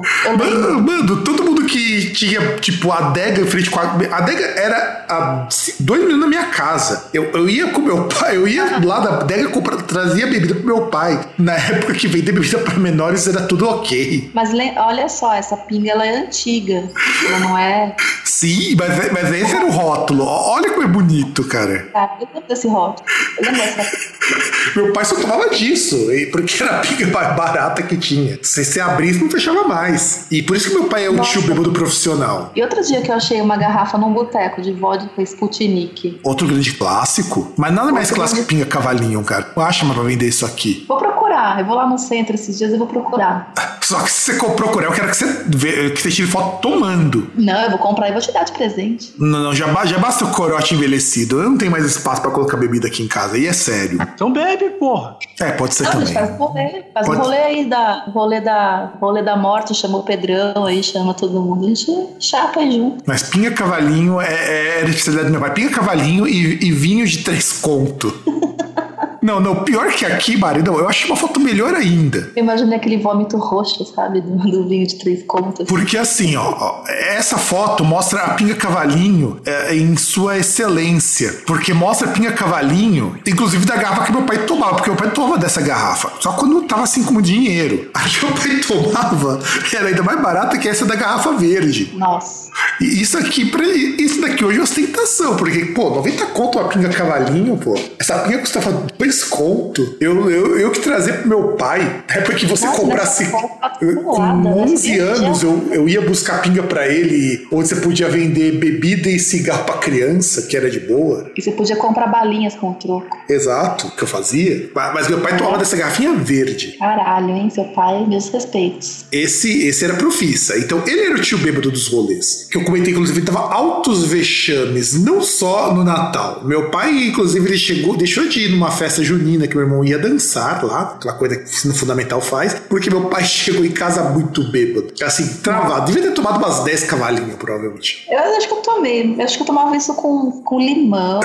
Mas era Então, seu pai era, realmente era um cara que, que prezava muito pela sua saúde. Mas enfim. adolescente. Não, era adolescente merda mesmo. Tomava uns botecão aí que vendia bebida pra, pra, que, pra criança. Ou seja, praticamente todos, né? É, mas, mas, mas antigamente era mais assim, difundido, né? Mas essa boa prática era mais difundida. Sim, exatamente. A boa prática bebedar jovens. E a Mari, como mulher, ainda por cima, embebedava sozinha pra não ter que depois ir pro dark room com Isso aí. banheiro. Porque eu me viro sozinha, né? Porque você escuta uns comentários aí, é, vamos embebedar a Mari, assim, tenta sorte, filho. É, Exato, pra, pra beber da Mari você tem que realmente estar com um caminhão de corote. Mas enfim, César, e você? Tem história de bêbado? Cara, então, aí eu, eu já tinha falado que, é, que era meu pai, mas assim, não tem nada assim, tipo, específico, tá ligado? Porque ele era daquele que, tipo, que bebia e falava várias coisas, tipo, de- desde o bêbado que ficava meio, não, pô, pega aquele tio, aquele parente e fala, não, porque você é foda pra caralho, não sei o Nossa, meu pai era assim, cara. Meu pai era assim também. Que aí, a- até depois de um tempo, meu pai parou com isso. Por exemplo, chegou uma época que ele, inclusive, parou de beber. De beber assim, tipo, beber e dirigir. Porque minha mãe falava que, tipo, mano, principalmente na época lá que meu pai tinha um corcelzinho, o primeiro corcel, inclusive, dizia que tinha medo de morrer lá quando a gente andava com ele, porque ele enchia a lata e, e, tipo, Maravilha. e, e- e baixava o Nelson Piquet, tá ligado? Que, que eu, mas que eu lembro mesmo, já era a época assim que ele já era meio suave e tal, que, tipo, beber ele bebia, mas, por exemplo, às vezes saía eu, meu irmão, ou eu, meu irmão e minha irmã e ele, aí era de lei, tipo, a gente ia em algum lugar, geralmente no sábado, aí parava num boteco e, tipo, conheci vários botecos onde a gente morava em outros lugares, perto do trabalho dele, por causa desse hábito dele, aliás, perto dos lugares onde ele já chegou a trabalhar, né? E, e, tipo, porque, aliás, até principalmente era legal pegar um, esse boteco perto onde a gente morava, perto de uma estação de trem lá em Carapicuíba, porque a gente parava lá, aí ele tomava um, ou um velho barreiro, tomava uma Campari, tá ligado? E a gente comia a porção de ovo de codorna. Uma salsicha em conserva. Né? E, e, e tomava aquelas refri de garrafa, né? Que aquilo era maravilhoso.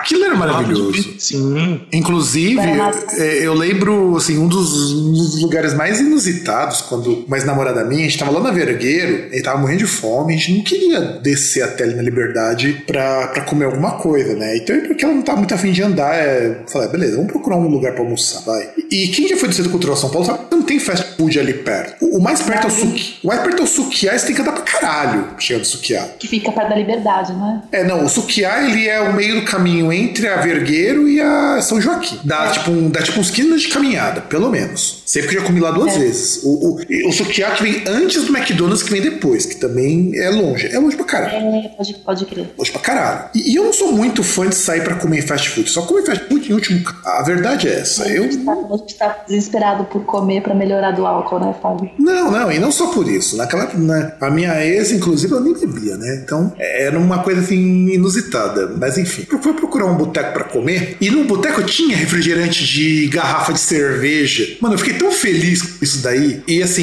e, Não, e- de, garrafa de cerveja é tubaína. não, não era tubaína. O que eu peguei era de limão ainda por cima. Ah, mas eram mesmo os caras que faziam tubaína. tá Sim, sim. O que mudava só era o sabor. Mas, mas assim, é o tipo de coisa que só acha em boteco. E eu achava maravilhoso aquilo ali. Meu pai, quando trazia, a gente ia na adega ali, ele comprava a capinha cavalinho, ele comprava pra gente, às vezes, esses refrigerantes. Até pouco tempo atrás, quando eu mudei pra Santo André, vendia isso. E eu achava maravilhoso. Eu só acho em boteco isso. E praticamente, patrimônio imaterial de São Paulo. Mas prossiga, César. Você ia falar do teu pai e das botecadas dele. Não, não, era só isso mesmo. Que tipo, que aí quando ele parou assim de beber em quantidades homéricas, né? Que até uma, uma coisa aí que minha mãe pegou é que, tipo, eu e meu irmão, qualquer coisinha a gente tá bebendo e fala, é, vai virar alcoólatra, não sei o quê. Minha mãe falava a mesma coisa, cara. É, ela ainda fala, mas chega e fala, meu, comprei uma cerveja aqui pra tomar tal. Pô, vou virar alcoólatra por quê? E, e, e é foda, porque é a mesma pessoa que fala esse bagulho, mas quando ela faz feijoada, ela chega e fala, vai fazer caipirinha, não?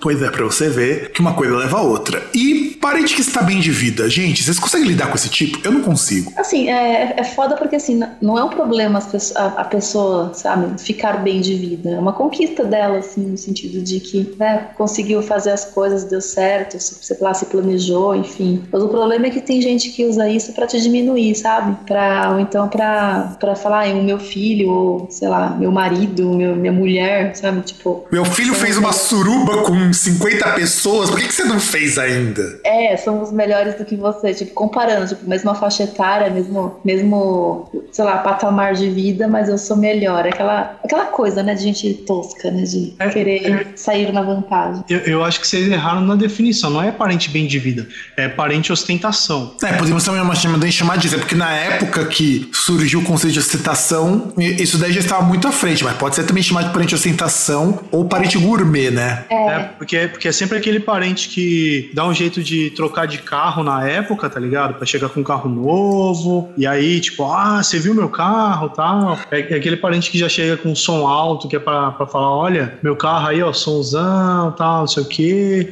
assim, assim, assado.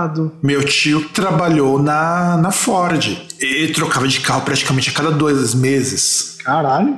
Pois, pois é, é, é. E, e o pior é que quando ele aparecia nas festas de família, o que era meio. Eu agradecia por fato que era meio raro, mas é pra mostrar que ele era bem de vida e que a gente é um, todo um bando de bosta. Melhorou agora. Depois que ele aposentou, melhorou. Mas. Às vezes as pessoas levam uns tombos, né? Não, e ele não levou toma de bosta nenhuma. É que agora ele é tão formado. Um primo meu É. trabalha no- na prefeitura aqui de Santo André, o outro trabalha como gerente do Banco do Brasil. Agora, ele- agora ele só tá viajando. Tá viajando. É, mas assim, tem gente que, que paga o preço às vezes, sabe? Tipo, é, a que custo, né? Tipo, o, o bem de vida naquelas, né? Mas a que custo, né? Ah, é porque meu filho tem isso e o seu filho não tem isso, mas aí quando a gente cresce, a gente vai ver, assim, tipo, muitas coisas ficaram, assim, sabe? Eu vejo isso na minha família. Alguns pais aí, com um filho da minha idade, mais velho que eu, pagando preço por uma péssima educação que deu no sentido de, de para ostentar o bem de vida, né? Pecou em ensinar um pouquinho de, de noção, né, para as pessoas, um pouquinho de até de cortar, né, essas, essas crianças mimadas de hoje, enfim. Então as pessoas às vezes pagam um preço ali na, na, com, em muitas reuniões de família de final de ano você vê a evolução do bem de vida, né? Será que foi bem de vida mesmo? Será que algo não ficou lá, lá devendo lá para trás? Quantos meses você ficou comendo cachorro quente aí para pagar a prestação do carro, né? Pensei que você ia falar quantas vezes você ficou comendo traveco para poder para poder dar uma subida na relação. Não, é saber também, né? Às vezes a pessoa pegou, pegou lá o carrão pra, ir lá comer, né? Sair com o Vanderlei, né? O Vanderlei tava cansado, né? De sair com travesti. Resolveu sair na night pra gente se divertir, né? Exatamente, exatamente, exatamente. E continuando também na saga dos parentes, né? É, é aquele parente que você nunca viu na vida e só aparece na festa de fim de ano. Mano, como eu odeio isso. Porque minha mãe tem uns tios. Mas é porque eles moram na puta que pariu, né? Então, é, agora, agora vem a, a, a minha odisseia que eu sei que você passa por isso também, Mari. Você tem muito é. parente no interior? Tenho. Então, quanto da minha família da minha mãe é no interior? Quase inteira. Inclusive, minha mãe é do interior, é de Barra Bonita. É igual minha mãe, de Bariri. Então, você tem mais ou menos uma ideia, então, de que boa parte dos seus parentes mora tudo pra lá. Sim. E, então, Estou aqui. porque, por exemplo, você conhece todos os seus tios? Não. Eu não, não conheço. conheço. Principalmente os de pai, não conheço. Então, os tios da minha mãe eu não conheço nenhum. Os de pai eu nem considero, porque minha, a família do meu pai é lá do Pará. Eu nunca vi minha avó parte pai, nem meu avô parte pai. Você então o drama começa aí. Aí, pinta aquele parente, e aquele parente costuma ser o mais inconveniente, o mais chato, porque ele não te conhece, você também não conhece ele, e ele quer criar uma intimidade. Só que ele faz isso do jeito mais bosta possível, fazendo uma aproximação assim que, que chega a ser praticamente uma série. E, e eu, lembro, eu lembro dos tios da minha mãe. Eu não conheço nenhum. Minha mãe conversa altas coisas com ele, inclusive até acredito que sejam muito gente boa. Mas sabe, não cruza os papos. E é meio foda isso. Ah, não teve convívio, né? Fazer Exato. Eu não tive convívio. Exceto com a minha bisavó. Minha bisavó, eu conheci ela é, acho que uns oito meses antes dela morrer. Foi uma das coisas mais interessantes que eu já tive. Inclusive, ela morou um tempo comigo. Era uma pessoa sensacional, diferente dos meus outros parentes que eu nem conheço. Mas e vocês? Vocês têm esses parentes que parecem estar indiano e que vocês não têm a menor ideia de quem seja e tem essa aproximação? Ah, sim. Eu, eu passei por poucas, poucas ocasiões, né? Isso. Mas é aquele parente que assim, você conviveu, te viu quando você era pirralho e veio com aquela conversa, ai, eu te peguei no colo, você lembra de mim? Claro que não, velho. Claro que eu vou lembrar, você pegou no colo ou não? Tipo, você se pegou no colo, eu não tinha nem idade pra falar, pra, pra andar direito, vou lembrar, sabe? Que, que ter uma intimidade que não tem, que estabelecer um, um laço que não existe, sabe? Uma coisa forçada pra caralho. Nossa, não. As poucas vezes que eu passei por isso, pô, tchau. Você não tinha nem idade pra saber que ele tava tocando no seu lugar especial e que isso era errado? Não. Aliás.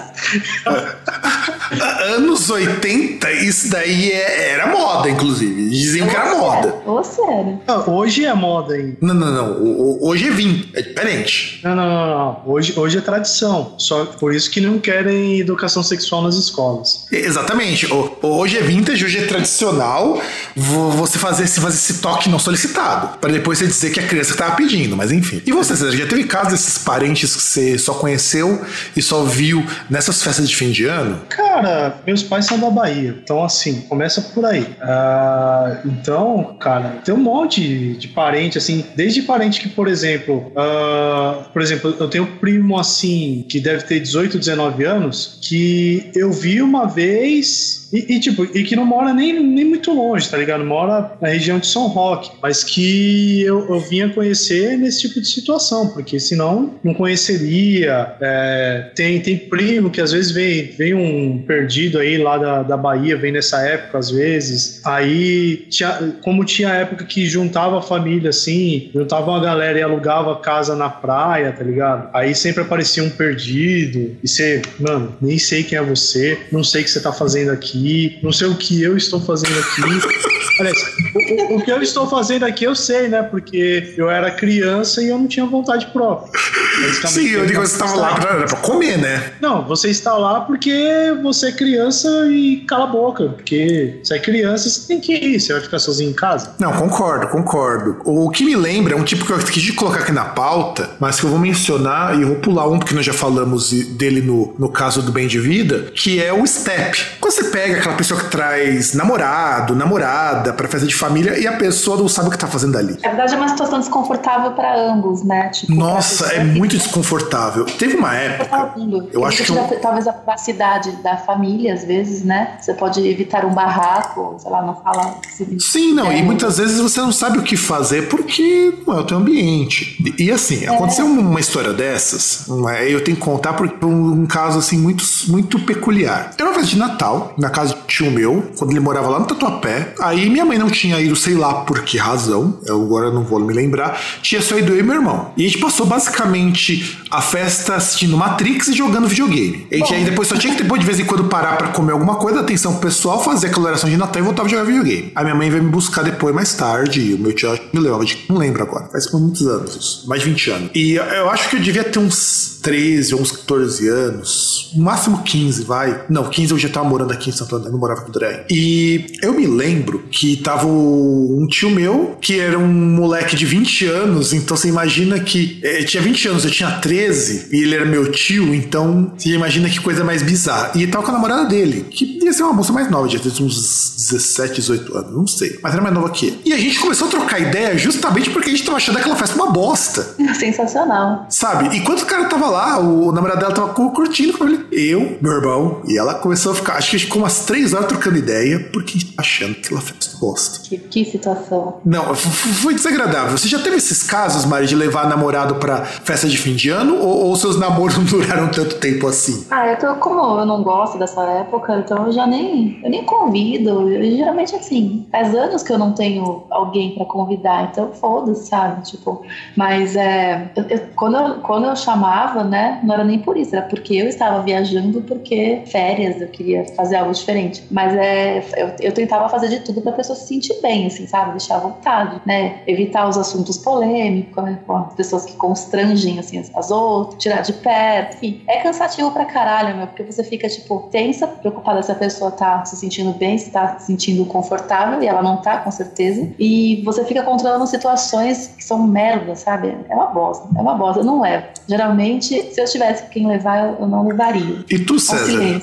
E tu, César? É, tem alguma história nesse sentido? Não precisa necessariamente com você, mas que você já tenha presenciado? Cara, pior que não. Tinha só um. Que eu lembro assim, tinha um primo da minha mãe, que inclusive é gente fina tal, mas que assim, que ele começou a namorar uma moça, né, chamada Laura, e ele levava assim para as reuniões de família. Só que, tipo, justamente do contrário, tipo, era uma pessoa tão gente fina que praticamente virou da família, tá ligado? Só que aí ficou meio ruim porque ele te, eles terminaram. E aí, depois de um tempo, a gente perdeu o contato com ela. Inclusive, ele, ele casou e tal, tipo, tem filha já, a filha dele já deve ter acho, uns 20 anos. E, tipo, mas nada assim de, de situação ruim, só de situação boa aí no caso dela, que é uma pessoa que, puta, a pessoa 10, tá ligado? Aniversário, essas coisas, torcia pra ela aparecer, tá ligado? Não, o pior não é isso. O pior é que as pessoas normalmente são gente boa. O, o foda é isso. Eu já tive. situações é que, você... é que a situação é meio tensa pra ela, sabe? É, e assim, quando, e, e, quando vem outra pessoa no lugar, entre aspas, assim, tipo, aquela, aquela carga merda de você ser comparada à anterior ou algum parente trocar o nome, velho. Ah, eu, sim. Eu já vi isso acontecer muito. Puta, velho, que bosta. Mas aí vamos pro último, pra gente poder fechar esse bloco, o que é o meu favorito, que é o idoso sem noção. Eu acho que o idoso sem noção é, é, é muito. É eu acho que é o melhor dos personagens dessas datas. E o pior também, se você parar pra pensar. É, eu acho que eu vou ser a idosa sem noção um dia, eu acho. Como assim vai ser? não, verdade, verdade. É, assim como o César, vocês já são idosos sem noção. Tá vendo? Vou você não livre, não. Vou ser, nossa. Desculpa, daí pra frente só pode ser defunto. é bem por aí, bem por aí. O, César não pode falar muito porque ele também é um homem de 3 mil anos. Pois é. O César é o primeiro homem da internet, meu. Você tá aí no subfóssil aí, fala, é, eu vou ser a velha. Puta que pariu. Não dá, Mari, não dá. Você não, você não pode mentir assim, Mari. É muito feio. É, fui desmascarada, olha só. E aí, idoso sem noção, é, a minha avó, antes de ela ser uma pessoa surtada do jeito que ela, na verdade, sempre foi, mas, mas eu não convivia com ela. Sempre que você chegava nas festas, ela achava que tava muito magro, sendo que tava gordo pra caralho, é praticamente um, um rocambole de carne, de carne. E falava, ah, você come um pouquinho. E achava que eu tava muito branco, né? Porque a gente não saía pra tomar sol. Mas não importa. Esses idosos sem noção, você pode ser preto no get. a pessoa vai achar que você, que você, que você é praticamente um alemão. É. E que tudo se resolve comendo, sabe? Idoso sem noção tem um problema que tudo se resolve comendo. E, e não come pra você ver que se ofende, né? Ainda mais que é um prato que a pessoa fez. É, não, eu- do, do caso eu tenho sorte que não era minha avó que fazia, porque os pratos dela eram bem bosta. Ah, que bom, porque geralmente se você se recusa, elas se ofendem extremamente, né? Não, e é muito É, sem mas- noção, porque é, o idoso sem noção, ele junta um pouco da tia das namoradinhas, junta um pouco do tio bêbado, mas normalmente o idoso sem noção não bebe. E condena quem bebe. E condena quem bebe, porque normalmente é, é crente fascista, né? É. Só que é um tipo divertido, porque ao mesmo tempo que ele que, que vê isso daí, e- ele é o epítome, é praticamente o, o centro da, da festa. Se não tiver um idoso sem noção, não é uma festa bem feita. É, mas ele tem um prazo de duração, né? Porque geralmente o idoso sem noção é o que vai dormir primeiro. Sim, Então é. sim, sim, é sim, sim, sim. Tem, que- tem que aproveitar enquanto o, o idoso tá Pode. acordado, sim, sendo sindrômico e causando com você. Exatamente. César, você é o idoso sem noção das festas de família? Não. Como que são os idosos sem noção nas suas festas? Ele é só o idoso. Cara, a única coisa de idoso sem noção que eu lembro é, é, tipo uma tia que ficava cismando num, num fim de ano aí com a roupa que eu estava. Tudo bem, eu era o débil mental que estava de camisa preta e calça preta no ano novo. Hoje você só, hoje você só o débil mental, né? É, eu, hoje eu sou a pessoa que vai passar o ano novo do jeito que eu quiser, porque eu vou passar sozinho. Vai passar de cueca tomando corote, né? Não, tomando 51. Muito bom, muito Ah, bom. tá, porque você já subiu um nível, né? É, pode ser. E, e direto da garrafa, né? Puta, pior que eu fazia, eu fazia isso quando eu ia nos shows. Não me orgulho, mas também não me arrependo. Cara, eu acho que talvez não, porque nesse caso eu perco o risco de fazer aquela maravilhosa coisa que é a PL, maravilhosa pinga com limão. Não dá pra fazer isso tomando da garrafa. é, é verdade, verdade. A garrafa de 51 é meio ruim de você abrir em cima pra pingar limão. É, a não ser É. que você corte com a faca aquela tampinha e coloque o limão. Que eu já fiz isso, inclusive, viu? Sim, exato. Eu tô falando Altos hi-fi a gente fazia assim. Então, De dica pros jovens, vocês querem fazer hi-fi de 51, velho barreiro, pedra 90, 88, que existe até em garrafa, mas só daquelas gorduchinhas lá. Você corta a, a parte de cima fora e mete, mete suquita ou qualquer refrigerante de baixo custo de laranja. É um alto hi-fi de baixo custo e de muita alegria. e A gente seguinte, maravilhoso. ah, inclusive, um- teve um evento de anime. eh, Você tem que contar essa história, né? Já que nós falamos de pinga com limão. Não, Leonardo, um grande amigo meu que faz um ano já que morreu. A gente tinha um evento que a gente podia pegar refrigerante de graça. Eu não vou lembrar, acho que Anime X, coisa assim. Foi onde eu conheci boa parte dos meus amigos, inclusive. E eu não sei qual que rolê que foi que eles conseguiram surrupiar três garrafas de Guaraná Antártica. Nossa. Porque eles não davam de garrafa, davam de copo, porque era pra pela Antártica, mas davam de copo. Beleza, né?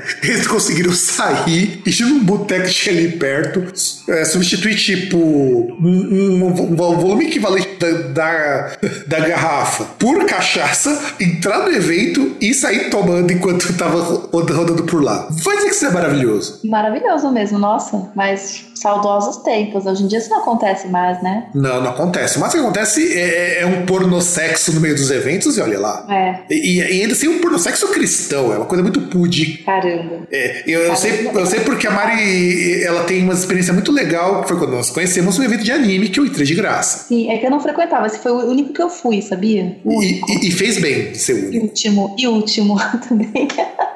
Mas quando eu te con- conheci, foi um, foi um dia bem inusitado. Acho que Exato. a maior coisa desse dia foi ter te conhecido, né? Na verdade. E Mas nisso. também não, conhe... não E- nos conhecemos na, minha melhor forma de humor também, né? É, e eu te conheci na época que você era cracuda, então isso conta É, muito. Isso, isso conta muito, então vamos fechar nosso bloco.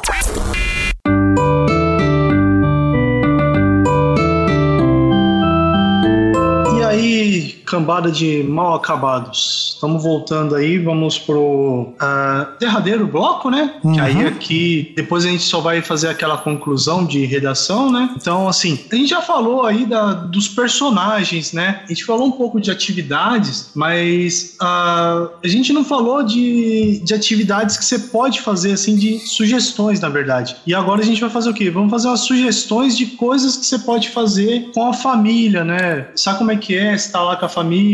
É, O que, que você vai fazer depois que acabar a missa do galo, né? Ou durante a ceia, para não ficar muito monótono, né? Não, porque a ceia é durante a missa do galo. Aí depois, é, porque assim, eu não sei na família de vocês, mas na minha família, geralmente você só pode comer a partir da meia-noite. Pior que mais namorada minha era assim, cara. E eu achava isso ridículo. Eu começo a comer aqui no momento que o, que o frangão mexido da besta tá pronto. É, acha, tá com fome, vai comer, velho. Fica esperando. Coisa mais, mais perversa fazer isso com o ser humano. Não, esperando acho-. Eu, eu acho que a galera queria fazer curso de fakir, tá ligado? E aí você não podia comer, tá ligado? Você tinha que esperar ficar aquela mesa pronta lá e tal. E você tem que ficar esperando até da meia-noite e aí pode comer. Ainda bem Verdade. que eu não tinha uns crentes loucos lá, porque é capaz de puxar uma, uma oração, né? Porque reza pelo menos você sabe quando termina. Vai lá, a pessoa faz um Pai Nosso, uma Ave Maria, você sabe quando tá acabando. Agora, quando o cara vai fazer uma oração, o cara começa a improvisar, né? O improviso gospel. E aí.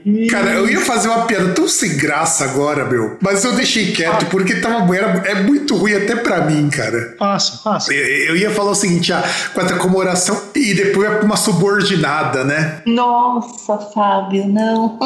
Eu sei, é é uma bosta, é muito ruim, por isso que eu não fiz. Eu não, eu não tenho o nível de profissionalismo do César. Não, César ninguém vence, né? Em termos de piada sem graça. Mas essa eu não teria pensado. Não, cara, é, mas é típico de quem dá aula de português, então por isso que eu pensei nisso. Entendi. Mas, mas então, é, beleza, lá você tá na ceia e tal, já acabou a missa do galo. O que fazer a partir daí? Então agora a gente quer dar sugestões de atividades, de coisas aí que, que você pode fazer com a sua família. Pra família. É, entretenimento com a família, né? Sabe? Tipo, porque a vida não é só Netflix, entendeu? E, e Netflix é aquele prazer, é aquela masturbação audiovisual. É aquele negócio que você faz sozinho. Sim. Né? Então, por exemplo, eu queria começar perguntando assim: quais são os possíveis filmes aí, séries que vocês acham que, que é adequado aí para ver com a família reunida? Eu recomendo, eu acho que é muito digno começar assim, no meio da ceia, passar Holocausto Canibal. Muito bom, muito bom. É educativo, Muito bom. inclusive. É é super educativo você ver lá o filme passa no Brasil, ro- rola umas cenas de comer ali, e, que afinal de contas, todo mundo comendo, é, né? Até abre apetite, inclusive, né? Você vai comer com mais fome, com mais vontade, né? Com certeza. Eu recomendo, eu, eu acho que é muito digno começar a colocar os canibal. Inclusive, tem que ser a versão sem cortes, que é, que é, que é, a, que é a versão certa. Que é a versão A certa. versão certa, mais longa, as pessoas ficam entretidas mais tempo também. E assim, é mo- moralizador, né? Sim, sim, sim, com certeza. Inclusive, eu vou até mostrar pra vocês. Acho que talvez o César não conheça esse filme, porque o César é um menino puro de bom coração. Ah. Deixa eu só eu pegar uma cena do filme que, diga se essa cena já não dá vontade de mergulhar com a cara no peru. E, e aí, diz se não é uma cena ótima pra você colocar assim logo depois da ceia. Maravilhosa, fora que é uma aula de anatomia, assim, né? Você consegue. Maravilhoso, adorei. Muito bom. Você acha, que- você acha que é pertinente Holocausto Canibal pra família? Eu acho, sim. Cara, essa merda que demora pra. Pô, Até eu ver isso aí já acabou o programa. Essa merda desse Skype aqui. Aqui o Skype tá rápido, mas vamos mandar pelo chat, pro lugar pra você poder ver. Vai, vai- vai- vai lá no outro chat e você vai ver que diga se não é uma cena digna. Não, e, tem- e tem mais, ó. Tem, tem essa cena aqui também que. Deixa eu, deixa eu pegar aqui e passar pra vocês no outro chat, que é mais rápido, né? Ó, olha essa cena aqui também. Isso não é maravilhoso pra, pra mostrar nas- uma cena em família e tudo mais. Então, cara, eu, eu tava pensando em coisas mais. Que você tá lembrando coisa que tem a ver com a nutrição, com o ato de comer. Eu tava pensando em coisa mais, assim, relacionado à época, questão Caralho, mano! Você quase me fez engasgar. Caralho, mano. Início eu até queria saber o que, que a Mariana tem aí pra indicar pra assistir com a família. Bom, eu tava pensando aqui, né? Quando eu vi a pauta, eu fiquei a tarde inteira pensando em indicar um filme. tu- tudo bem, tem a ver com gastronomia também, mas Centopeia Humana. Bom, bom. Inclusive é um filme autossustentável. Mostra o que você faz pra manter um sistema que se sustenta por si só. É, e assim, são pessoas, né? Uma coisa comunitária, assim, são pessoas fazendo parte de um todo, literalmente, assim. É, tem muita união. É um filme de muita união. Acho que é, é, vai até o 3, né? Mas eu assistiria até o 2, assim, que já dá para as pessoas entenderem. Não, não, tem, tem, tem, tem que ser os três, Mari. Não pode ser até o dois. Tem, que- tem que É ser os 3 eu três. achei muito merda. Mais merda, quer dizer. Mas é, eu acho que já, já, dá, ela já ilustra bem o espírito natalino, que é de compartilhar o, o pão, né? Exato. Não, não. E, e, este também é muito bom, inclusive ele é muito educativo. Slaughtered Vomit Dolls. Vê se essa capa ah. não é bom pra passar pras crianças. Nossa. Slaughtered Vomit Dolls, é, com certeza, é, é, a minha escolha também, junto com o Holocausto Ball. Eu acho que você já indicou esse filme pra gente assistir bem. Inclusive, tem, tem uma das cenas assim mais icônicas para você passar assim num. Deixa eu achar aqui a cena, porque o, o foda de agora do Google ter bloqueado de você poder ir direto pra imagem é que você tem que ir pro site. Ah, essa cena aqui é maravilhosa. É, eu vai dizer que isso daqui não é, não é o fim de festa no Natal. É. Puta que pariu. Slaughter Vomit Dolls é, é, maravilhoso. É maravilhoso. Não, e encaixa os personagens, né? Tipo, o tio bêbado pode se encaixar nessa cena, por exemplo. Sim, sim. Ou então, tia bêbada, né? Que pariu. E sabe que eu não posso ficar vendo essas coisas porque eu sou solidária, né? Eu sou meio fraca pra isso. Caralho. Slaughter Vomit Dolls é, é maravilhoso. Eu acho maravilhoso. Inclusive, vocês se sentirem vontade de reproduzir essa cena, né, Mari? Sim, nossa, deu, porque eu não posso ver essas coisas. Deu muito. Deu muito. Ainda mais esse calor de do estômago embrulhado, com essas brejas que eu isso, Nossa. isso. E, e, e, isso é muito bom. E você, César, tem, tem um filme para indicar? Ou, ou uma sequência para indicar? Na verdade, eu acho que um, um filme bom, assim, para indicar, na verdade, uma sequência, é a trilogia da vingança. Bom. Principalmente o segundo, porque, é, porque tem um tema bem família. Na verdade, cara. Verdade, cara. Não, e é muito bom, cara. É. Na, na verdade, os, os, dois primeiros, eles têm mais esse caráter família, né? Uh, ah, eu posso falar sobre o filme, né? Não, não, precisa. Pode. Aliás, deixa, deixa eu ver se eu acho uma imagem aqui. É, que aí eu mando pra vocês um GIF aí que tem uma parte que o, o Fábio ele vai curtir se ele. Eu já assisti, cara. Eu já assisti. Não, não, não. Justamente, mas essa parte, se você lembrar, você vai. Tipo, a, aquela parte do no primeiro, tá ligado? Dos três carinha que, que tipo, a irmã do mudo lá, ela tá gemendo de dor e os três carinhas estão numa, numa atividade conjunta. Você lembra? Lembro, mas eu lembro mais do, do Old Boy. É, o Old Boy é sensacional. Que é o segundo filme. Você assistiu? Você assistiu, Mariana? Assisti. Tem Netflix, César. Assisti Sério? no Centro Cultural Banco do Brasil. Eu vi Netflix, ah, inclusive recomendei para os meus alunos assistirem. É muito bom. Sensacional. Não, então, e, e, e o Old Boy, principalmente porque ele tem essa questão da família, né? Uhum. É um filme família. É um filme família. família, relação pais e filhos, assim, pai e filha, na verdade. Exatamente, exatamente. Isso é importante. Não, não só pais e filhos, né? Tipo, também aquele entre irmãos. amor fraterno entre irmãos, né? Ah, sim, sim. Indiscutível a fraternidade, né? Sim. De tempos aí onde. Mas, mas, não, mas não vejam o remake, por favor. Não, não vi. Não, não vê o original. Vê o original, é coreano, é coisa fina. Não, e, e, e é engraçado porque esse filme, entre inúmeras lições que ele me deu, tipo, ele, ele me deu uma, uma lição bastante importante que é assim: se eu quiser me vingar de alguém, eu posso me vingar. Mas se eu quiser me vingar mesmo, fazer um bagulho foda, eu tenho que pedir aconselhamento a um coreano. Sim, e tem que, e tem que esperar 15 anos. Sim. Não, não, não, independente do tempo, eu acho que você, você tem que pedir pra um coreano, porque você pega tanto o primeiro quanto o segundo filme, os caras têm uns bagulho foda, né? Porque é o famoso prato que se come frio, né? 15 anos é o tempo bom pra esfriar o Não, mas você pega o primeiro ali, não tem 15 anos. É, o primeiro é mais rápido, bem rápido. É, é mais rápido. O primeiro, inclusive, parece muito um filme do Charles Bronson, só que levado a sério. Sim. É, é, o, é o filme do Charles Bronson, só que sem arma, né? É, sem exato. Arma de fogo. Exato. Do contrário do segundo, que tem arma de fogo. É. E, e tem uma outra coisa que aí eu acho que a gente deveria também passar, mas é um videoclipe, né? Mas eu acho que mereceria você assistir com a família. Sim, eu acho que se for o que eu tô pensando, merece mesmo. Que é o, o Forced Gender Reassignment do Cattle Decapitation. Sim, é um sim. Você tem que assistir. E, e, e, só uma coisa que eu tava esquecendo, eu lembrei agora do Trilogia da Vingança, principalmente o primeiro e o Old Boy, que é você assistir e comentar as cenas com a família, entendeu? Uhum. Por, por exemplo, dessa cena que eu citei aí, que é do primeiro filme, que é tipo assim, que é você comentar bem no momento e falar, nossa, olha os três coreanos batendo punheta achando que a menina tá gemendo porque ela tá se masturbando, mas ela tá gemendo de dor. tá ligado? Porque ela tem uma doença muito foda. Não, e você também tem uma lição de, de odontologia no Old Boy. Sim, nossa, pesado, hein? Você descobre que dá pra, que dá pra você tirar o, aquele dente que tá doendo usando um buticão. Ou caso você não tiver um buticão, você usa um alicate grande. É, é, é, é muito educativo. Não, e é a, hora, é a hora da réplica, né? Outra réplica também, quando. Sabe a tia dos namoradinhos? E aí, o que você tá achando dessa cena? Você pergunta. Né? Isso. Da, mesma, da mesma forma natural, assim, de, e descompromissada, você faz a pergunta: o que tá achando? Gostou? Né? Que você acha que acrescentou pra tua vida, né? Não, você fala, você fa- você fala, é, meu namorado é a mesma coisa. Nossa, eu participei disso ontem, sabe? Tipo. Isso, exato, exato. Eu tô muito favorável a isso. Ah, eu recomendaria também Two Girls One Cup. Ah, mas aí já. Sei lá, é, cara. é, muito. Já, Passado. já tá muito mainstream, é. Muito, É, né? Que muito carne privada. né? Batido.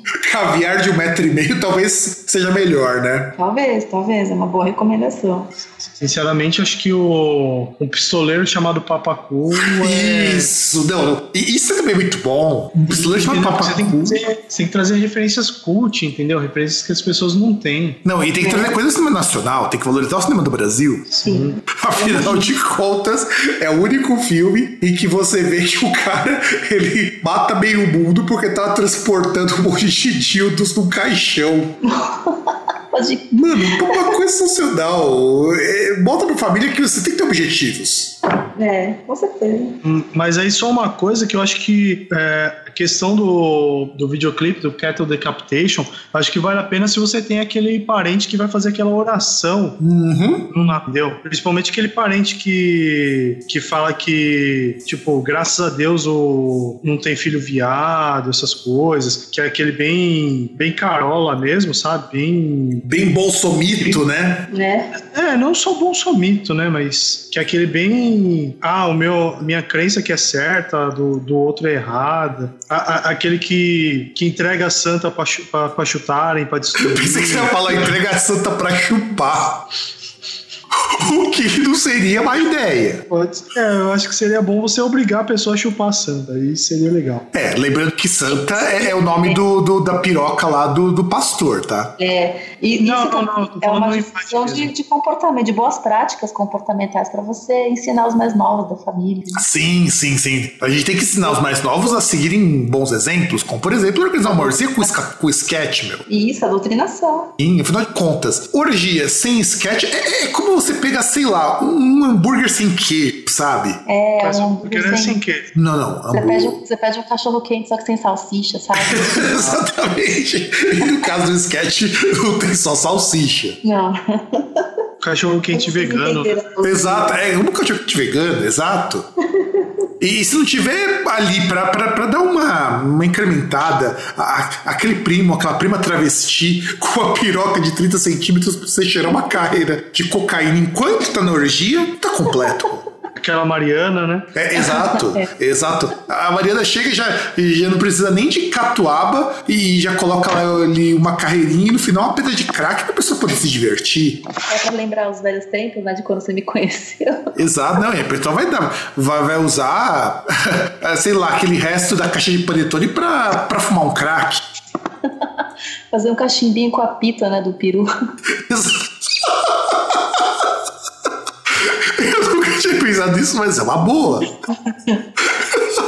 E, e- e, assim, só uma pergunta. Queria saber qual, qual seria a trilha sonora ideal para um momento desse, assim, de união familiar? O DR, canção de Natal. Canção de Natal, eu, eu sou favorável também a isso. Mas, mas, mas, mas se não puder ter o DR por problemas com a justiça, também seria muito bom ter Weird Al Yankovic. Hum, muito bom. Cara, eu, eu, assim, valorizando o nacional, eu ficaria com o Chatuba de Mesquita. Ou Rogério Skylab. Sim, nossa. Pra Não, tô valorizar. falando, tô falando justamente para as atividades aí, por exemplo, o- os prêmios da Mariana que vão entrar em atividade com ela, aí já toca a Chatuba de Mesquita, né? Sim, já, já, já preparando a vaselina, porque já sabendo que o cu deles não será perdoado. Exatamente. Aqui não tem perdão, não. Será perdoado. Tá dando vaselina Pacu. A Mariana já chega que é o bonde do sexo anal, né? Exato. Que já não é uma, prática que tem que ser difundida entre os jovens durante o Natal. É porque afinal de contas você tá doendo, é porque você não fez direito, né? Peru não é só pela boca. Não.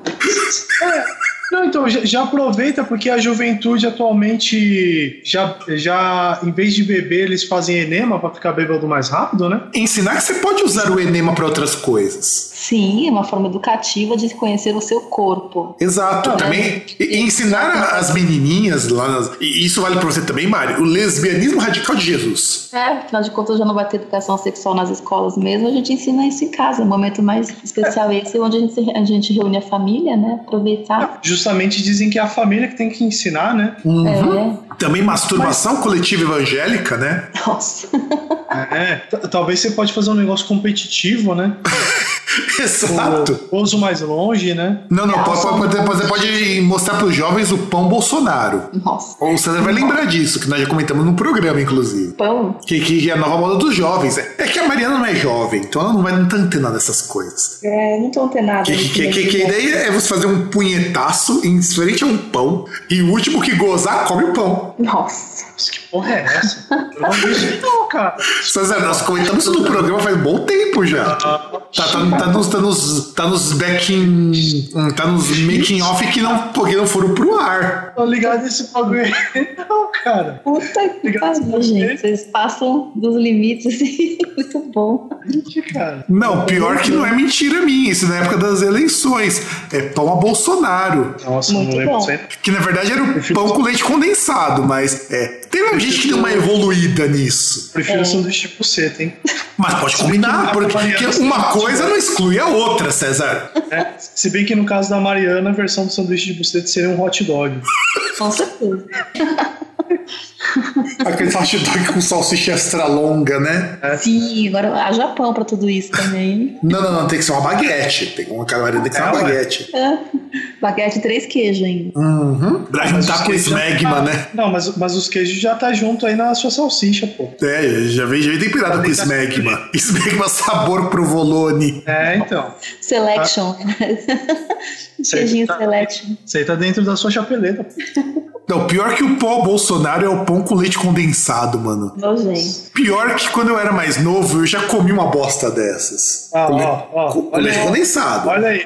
Minha mãe come pão com leite condensado se deixar, sabe? É, é algo bizarro. Mas pra quem já comeu pão com margarina e açúcar, eu não posso falar nada. Nossa, não mesmo, intrusão. Inclusive, hoje eu não teria coragem de fazer isso, mas quando eu era pequeno eu achava delicioso. Paladar muda, né? Paladar infantil. Não, é porque eu não tinha dinheiro mesmo. Era a época que eu, era, o meu almoço era arroz, feijão e ovo. Ah, ainda que é um almoço saudável, meio, meio completo. Foi, foram seis meses comendo só isso. Bom. O ovo é a proteína perfeita, não é? Sim, ovo é sensacional. E, e aliás, a gente também pode colocar para esses jovens atividades poliesportivas competitivas, como racha de chevetes.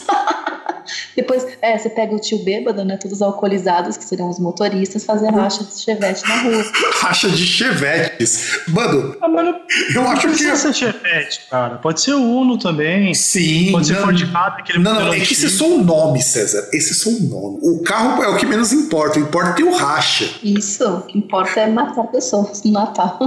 Não, não, não. Não é matar, não. Porque Jesus vai salvá-las. Vai ter que ter racha. Porque não importa quantas vezes você capote o carro, você quase morra. Se não acontece nada é porque Jesus está lá. E o César tem experiência com capotagem. Sim. Ah, não, mas aí eu tô falando até de outra coisa, que tem um cara aí que é, acho que é pastor, que o cara já sofreu acidente tipo umas 10, 20 vezes, e ele sempre posta a foto e fala, ah, porque Deus, Deus salvou, Deus no, Deus tá junto comigo sempre. Porra, não é Deus, é você que é um braço duro, filho de uma puta, tá ligado? Mas por isso que tem que ter o racha de chevetes. Racha de chevetes é, é, o tipo de coisa que, que ajuda a manter a união da família. Não, cara, eu, eu acho que na questão da união, eu, eu prefiro aqueles esportes assim, porque principalmente para você poder ter, é, fazer coisas com, com os tiozões e tal, e fazer uma coisa indoor, eu prefiro você pegar, por exemplo, você desafiar seu pai e seu tio para jogar um truco valendo toba. Então, pode ser do nota. Muito bom, muito bom. Inclusive, você pode dizer que seu tio vai perder muitas vezes, porque ele quer te dar uma chance de mostrar que a vida é justa. E é aquele momento, né? Ou, ou desune a família de uma vez, ou a pessoa fica unida para sempre. Não, né? não, não vai desunir. Ô, Mariana, como que você desune alguém que aposta o tom? Mariana, como é, que, como é que você desune um trenzinho? a conga. Verdade. Como que você desengata? É, é, é igual cachorro, tem que jogar água pra desengatar. Exato, exato. Não tem como. A gente, inclusive, podia fazer um campeonato de docking, né? Quem faz o docking mais perfeito? Pro, pro, pro caso nosso ouvinte não, não manje dos do, do, do que, que é o docking, é quando você junta uma piroca na outra e cobre com o prepúcio. É que broderagem, isso é broderagem? Sim, mas, mas, mas, o Natal é o tempo de você ser brother. Daquele seu tio pedófilo, da, da, daquele seu pai meia bomba, daquele vovô que a pipa não sobe mais. Daquele seu tio da meritocracia que faz orgia com prostituta e brocha. Sim, é. ou não, prostituta não, com travestis. Isso. Não, com prostituta também, travesti não importa. O importante é que ele faz orgia, ele filma, mas ele brocha. ele brocha.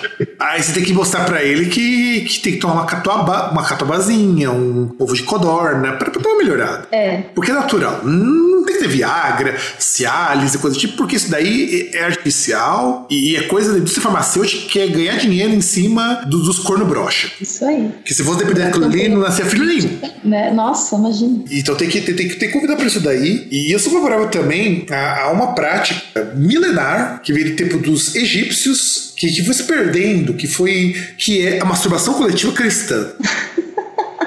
Por um bem comum. É exato, porque enquanto está ali ouvindo a missa do galo, cada um pegando no galo do outro. Pegando no crucifixo do irmãozinho, dando um levanto cristão. É, e isso daí já é uma especialização, que a Mari tem uma experiência. Porque ninguém dorme durante a missa, né, gente? Tem que fazer alguma coisa para não dormir durante a missa. Então, Exato. A, a, a, a, Mari não, não faz somente com as mãos. A gente tem que lembrar disso. E, e, ninguém dorme também porque todo mundo sabe que cu de bêbado não tem dono. Se a pessoa dormir é porque ela está bêbada e aí ela está pedindo pra, né? É, é um convite, é um convite. Na verdade, é, é um código. O, o, o tio bêbado fica bêbado justamente porque está esperando uma aproximação mais amigável. Sim, se a pessoa. Se a, se a pessoa dorme com o cu virado pra cima, é um código pra sexo. Sim. O, rego suado é aquele suor lubrificante, pô. rego suado não. porque se tá fazendo cofrinho, na verdade é porque tá convidando. É, é que muitas vezes as pessoas não estão inteiradas desses códigos, sabe? É, é, a gente tem que ensinar para as pessoas que se o cara dorme de lado, em posição em decúbito retal, com o rego em forma de cofre, é um convite, gente. Você não tem que ser um convite. Não, então, é, é, aquele negócio, né? Se o cara ele vira o cofre para você, é porque ele quer que você faça um depósito. Exato, Isso. exato. Facilitando, oferecendo condições para facilitar depósitos. Exatamente, exatamente. A Mari, por exemplo, não perde um. Não, eu vejo um dando sopa, já, opa, tá me convidando, já vou lá e faço depósito. Exato. Com certeza que se te mostra uma poupança é para você fazer um investimento nela. Exatamente, exatamente, eu concordo. Não podemos perder a oportunidade de investir, né, nos tempos de hoje. Podíamos também fazer rinha de criança. É uma atividade poliesportiva muito, muito, muito saudável. Você dá uma faca para cada criança e, faz a brincadeira igual a cúpula do trovão. Cara, eu, cara, eu só sou contra a faca, porque, assim, eu, eu acho que perde muito a graça, entendeu? É, é muito rápido. Eu acho que pode ser uma panela de ferro para cada uma. Ah, mas, mas aí não vai rolar o dois homens entram, um homem sai. Ou no caso, duas crianças entram e uma criança sai. Claro que vai, é uma arma de contusão, cara. Podia também fazer agora em tempos de Bolsonaro, dar uma, um 38 para cada um. Não, mas é muito, muito rápido, muito rápido. Eu acho que tem que ser uma coisa que a família aproveite por um certo tempo, entendeu? É, pode, pode, pode, pode ser. Concordo com o palestra. Realmente tem que ser algo a família consiga aproveitar, mas não sou favorável às facas. Porque tem sangue, tem possibilidade da pessoa ah, arrancar um membro, um olho. É, ela Cara, pode passar o ano usando uma bolsinha de cocô, olha só. Exato, se sobreviver sim. Cara, eu acho que, por exemplo, se você dá uma, uma panelada no supercílio, já abre e sangra. Entendeu? Ah, não, sim, mas aí você tem que treinar as crianças. É, eu concordo contigo. é tipo. Como assim você tem que treinar as crianças, cara? Isso tá implícito. Isso me lembra o meu tio. César Dignado. Que queria dar de presente pra mim e pro meu irmão, pra cada um, um par de luvas de boxe. Eu acho que, eu acho que isso seria muito saudável se desse. Seu tio Madruga, né? Não, cara. É pior que. É o tio que é o misto do tio bêbado com o tio meritocrático. Tio meritocrático. Minha tia que não deixou dessas luvas de boxe. Porque achava que tinha se quebrado a porrada. Ela achou certo, na minha opinião. Eu não sei. É, eu já quebrei o meu irmão, uma, eu e o meu irmão brigando, a gente já quebrou o vidro de uma cristaleira, então acho que. Yeah, que a luva de boxe teria poupado a cristaleira.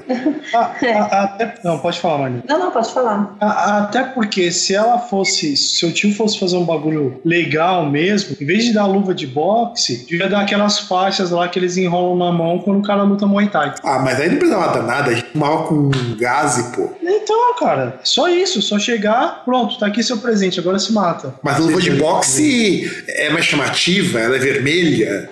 O, o duro seria duas crianças, eu tinha 12, meu irmão tinha 9 na época, levantar aquelas luvas, porque as luvas eram ele queria luva profissional. São, elas são luvas duras e pesadas também. Só, só o impacto dela na sua cara já machuca. E isso teria sido muito Então, saudável e moralizador se fosse isso. Pelo atrito da luva mesmo. Poderia então deixar essas crianças com luvas de boxe, que também é uma alternativa às panelas, porque panela também já tá muito demodê, sabe? Depois dos protestos, todo mundo enfiou no cu e não serve mais pra lutar. É, outro campeonato bom pra família seria o campeonato de cagar caroço de pêssego, tá ligado? Mano. eu acho que a Mari fala isso com experiência de causa, né? Não, que eu imaginei aqui vocês falando dessas coisas. Eu falei, nossa, um campeonato muito bom. Porque até agora eu não citei nenhum, nenhum jogo, né? Nenhum game pra jogar com a família, assim. Então eu tô citando esse aí só pra complementar o que vocês estão falando nesse Pensei bloco. que a Mari ia falar de fazer hug lésbico com luta no gel. Já lutei no gel. Ó, ó, ó, coisas do passado da Mari que a gente tá conhecendo agora ao vivo, hein? Eu já, eu eu já tipo- fui arremessada pra fora de uma piscina, cara. A mina era muito grande. Eu perdi, a- eu perdi na final. Passado leia-se anteontem, né? Exatamente, exatamente. É, é, é antigo, mas é antigo. Então, a Mari, É lutando, antigo. a Mari lutando do gel. Caralho. Tá vendo, Mari? É, esses jogos você tem que trazer pra fazer família. Tá bom, eu vou trazer. É, que- é, que é, é complicado fazer o gelzinho. Demora, é chato ficar mexendo aquela porra daquele pozinho. É, é, é que na verdade, sim, você tem que lembrar que a Mariana inventou essa modalidade na época que não tinha gel. Então usava banha de porco. E, e atualmente se usa maionese porque depois você pode comer. Exatamente. Tem, e você já aproveita e tempera ela, né? Já vai temperado. Exatamente. Que aí, Exatamente. você- que aí depois você aproveita lá onde foi, foi feita a luta e faz o salpicão, né? Caralho, mano, caralho.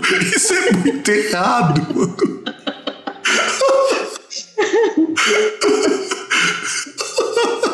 Isso é muito errado, mas mesmo tempo é muito maravilhoso, meu. Pior se for só o picão de frango, né? Ah, mas tem que ser. Pensei- né? eu não pensei em outro. Mano, isso é muito errado. Produção, já pode fechar esse bloco, porque depois dessa não tem mais como continuar, cara. Bom, rapaziada, então a gente chegou no fim desta bagaça. Espero que pro ano que vem a gente realmente consiga continuar o programa mais frequente. Que a gente consiga ter forças, tempo pra nós, nós vermos mais também. Sim, com certeza, com certeza, porque. essa porra vai virar crime, cara. Vai ser o motivo da gente ser preso, pô. É, A gente vai ser preso juntinhos, nós três. Exatamente, Nós de conta seremos subversivos, mas vocês querem deixar uma mensagem edificante para o Natal? Espero que esse programa esteja pronto até o Natal. Eu vou fazer o máximo que eu puder enquanto o meu estado de sobriedade permitir. Que mensagem vocês têm que é edificante de Natal e Ano Novo para nossos ouvintes? Ah, se você for obrigado mesmo a conviver com a família de vocês, força, muita força nessa hora. Pensem nos jogos que a gente indicou aqui, as referências dos filmes, pra você fazer o melhor Natal possível pra sua família. A gente podia ter indicado, inclusive, como jogo um drinking game com água de chuca, né? Nossa, sensacional. Com diferentes teores de cloro. É, exato, exatamente. E você, César? Ah, cara, eu não sei, a gente falou aí do esquema de família e tal. Eu mesmo já, já tive uma opinião diferente, eu odiava esses negócios, mas depois meio que você fala, tipo, pelo menos assim, quando a gente é pobre, não tem essa muito de família ser muito ruim. Pelo menos assim, sei lá, né? Tipo, também é questão de geração, né? A geração atual é umas famílias tão bosta, tá ligado? Que aí realmente você tem umas esses problemas aí que vocês citaram, mas sei lá, cara, acho que você tem que aproveitar mesmo aí os momentos de estar com seu familiar e tal. Por mais que não seja aquela coisa, nossa, que maravilha. É, é igual pai, essas coisas, tipo, ah, seu pai vai lá, fala um monte de bosta, sua, sua mãe, toda vez que você se apresenta a namorada, ela te faz passar vergonha mostrando foto quando você era pequeno pelado. Mas sei lá, cara, você tem que aproveitar, tá ligado? Porque, pensa, trabalho é muito pior. É, e, e a única coisa que eu concluo é o seguinte: bebam pra caralho, isso é importante. Comam também pra caralho. Não necessariamente nessa ordem, mas preferencialmente nessa ordem, porque você já dando um grau e depois comer é, é mais saudável. Sim. Beba água. Be- Bebe, beba água, não, não dissemos de onde, mas beba água. Não, porque se mantém hidratado, né? Porque aí você não vai passar tão mal, né? Exato, e eu disse de onde, então beba água. E é isso aí, galerinha. Nos vemos no ano que vem. Espero que agora que o programa é regular. Também nos vemos nas próximas semanas com o Groundcast regular. E feliz ano novo, feliz Natal, feliz Hanukkah. Só falta uma coisa. É Calma. Não, mas calma aí, calma, calma, calma. Você tá não falou pra eles onde, onde nos vemos? Ah, é, verdade. Na verdade, era pra gente falar do primeiro bloco. Nós pulamos isso porque. A gente tava bêbado. É, não, não, não, eu estou bêbado agora. Agora eu estou melhorei. bêbado pra caralho. Ainda vou editar essa porra bêbado, mas então boa sorte. Então, assim, nos- no- vocês podem nos encontrar lá no Groundcast, groundcast.com.br. Também tem lá no site do Groundcast, porque isso aqui é um spin-off do Groundcast. Estamos no, Twi estamos no Twitter com o Groundcast também. E estamos no Spotify. Vocês podem nos procurar pelo Groundcast ou pelo apenas mesmo programa, que tem um feed separado caso você queira nos acompanhar apenas neste programa. O que eu duvido muito, mas pode ser que aconteça. É. Tem o Facebook também. Eu já pensei. Não, você falou duas vezes o site, cara. É o efeito do álcool, cara. É o efeito do álcool, eu não vou tirar isso na edição. E eu não vou tirar isso na edição, porque na edição a gente só sabe que, que, que não é verdadeiro. Então, tem o Groundcast lá no Facebook, que é o fb.com.br Groundcast, ou digita Groundcast lá na barra, que você acha que só tem a gente. E tem mais alguma coisa, Fred? Não, só aí que, sei lá, eu desejo que a gente passe aí mais um ano aí com o primeiro padre underground aí, o padre Fábio, Fábio de Mello, né? Que acha que é cansativo. Que, que, é, um- que é um padre underground, porque às vezes faz cosplay de Toninho do Diabo. Também aí com a, com a Cassandra Peterson da Podosfera, né? Uhum. Ca- A Cassandra Peterson tripé. É verdade, porque tem é uma mulher com algo a mais, como diria um amigo meu, crente fascista, mas que falava isso quando estava no ensino médio do Netec, falava que é, essas mulheres são mulheres especiais, são mulheres com algo a mais. Não. Se- segundo os caras do Churume, são mulheres completas. Eu concordo plenamente, elas estão completas. E é isso aí, galerinha. Nos vemos no ano que vem. Um grande abraço para todo mundo e tchau!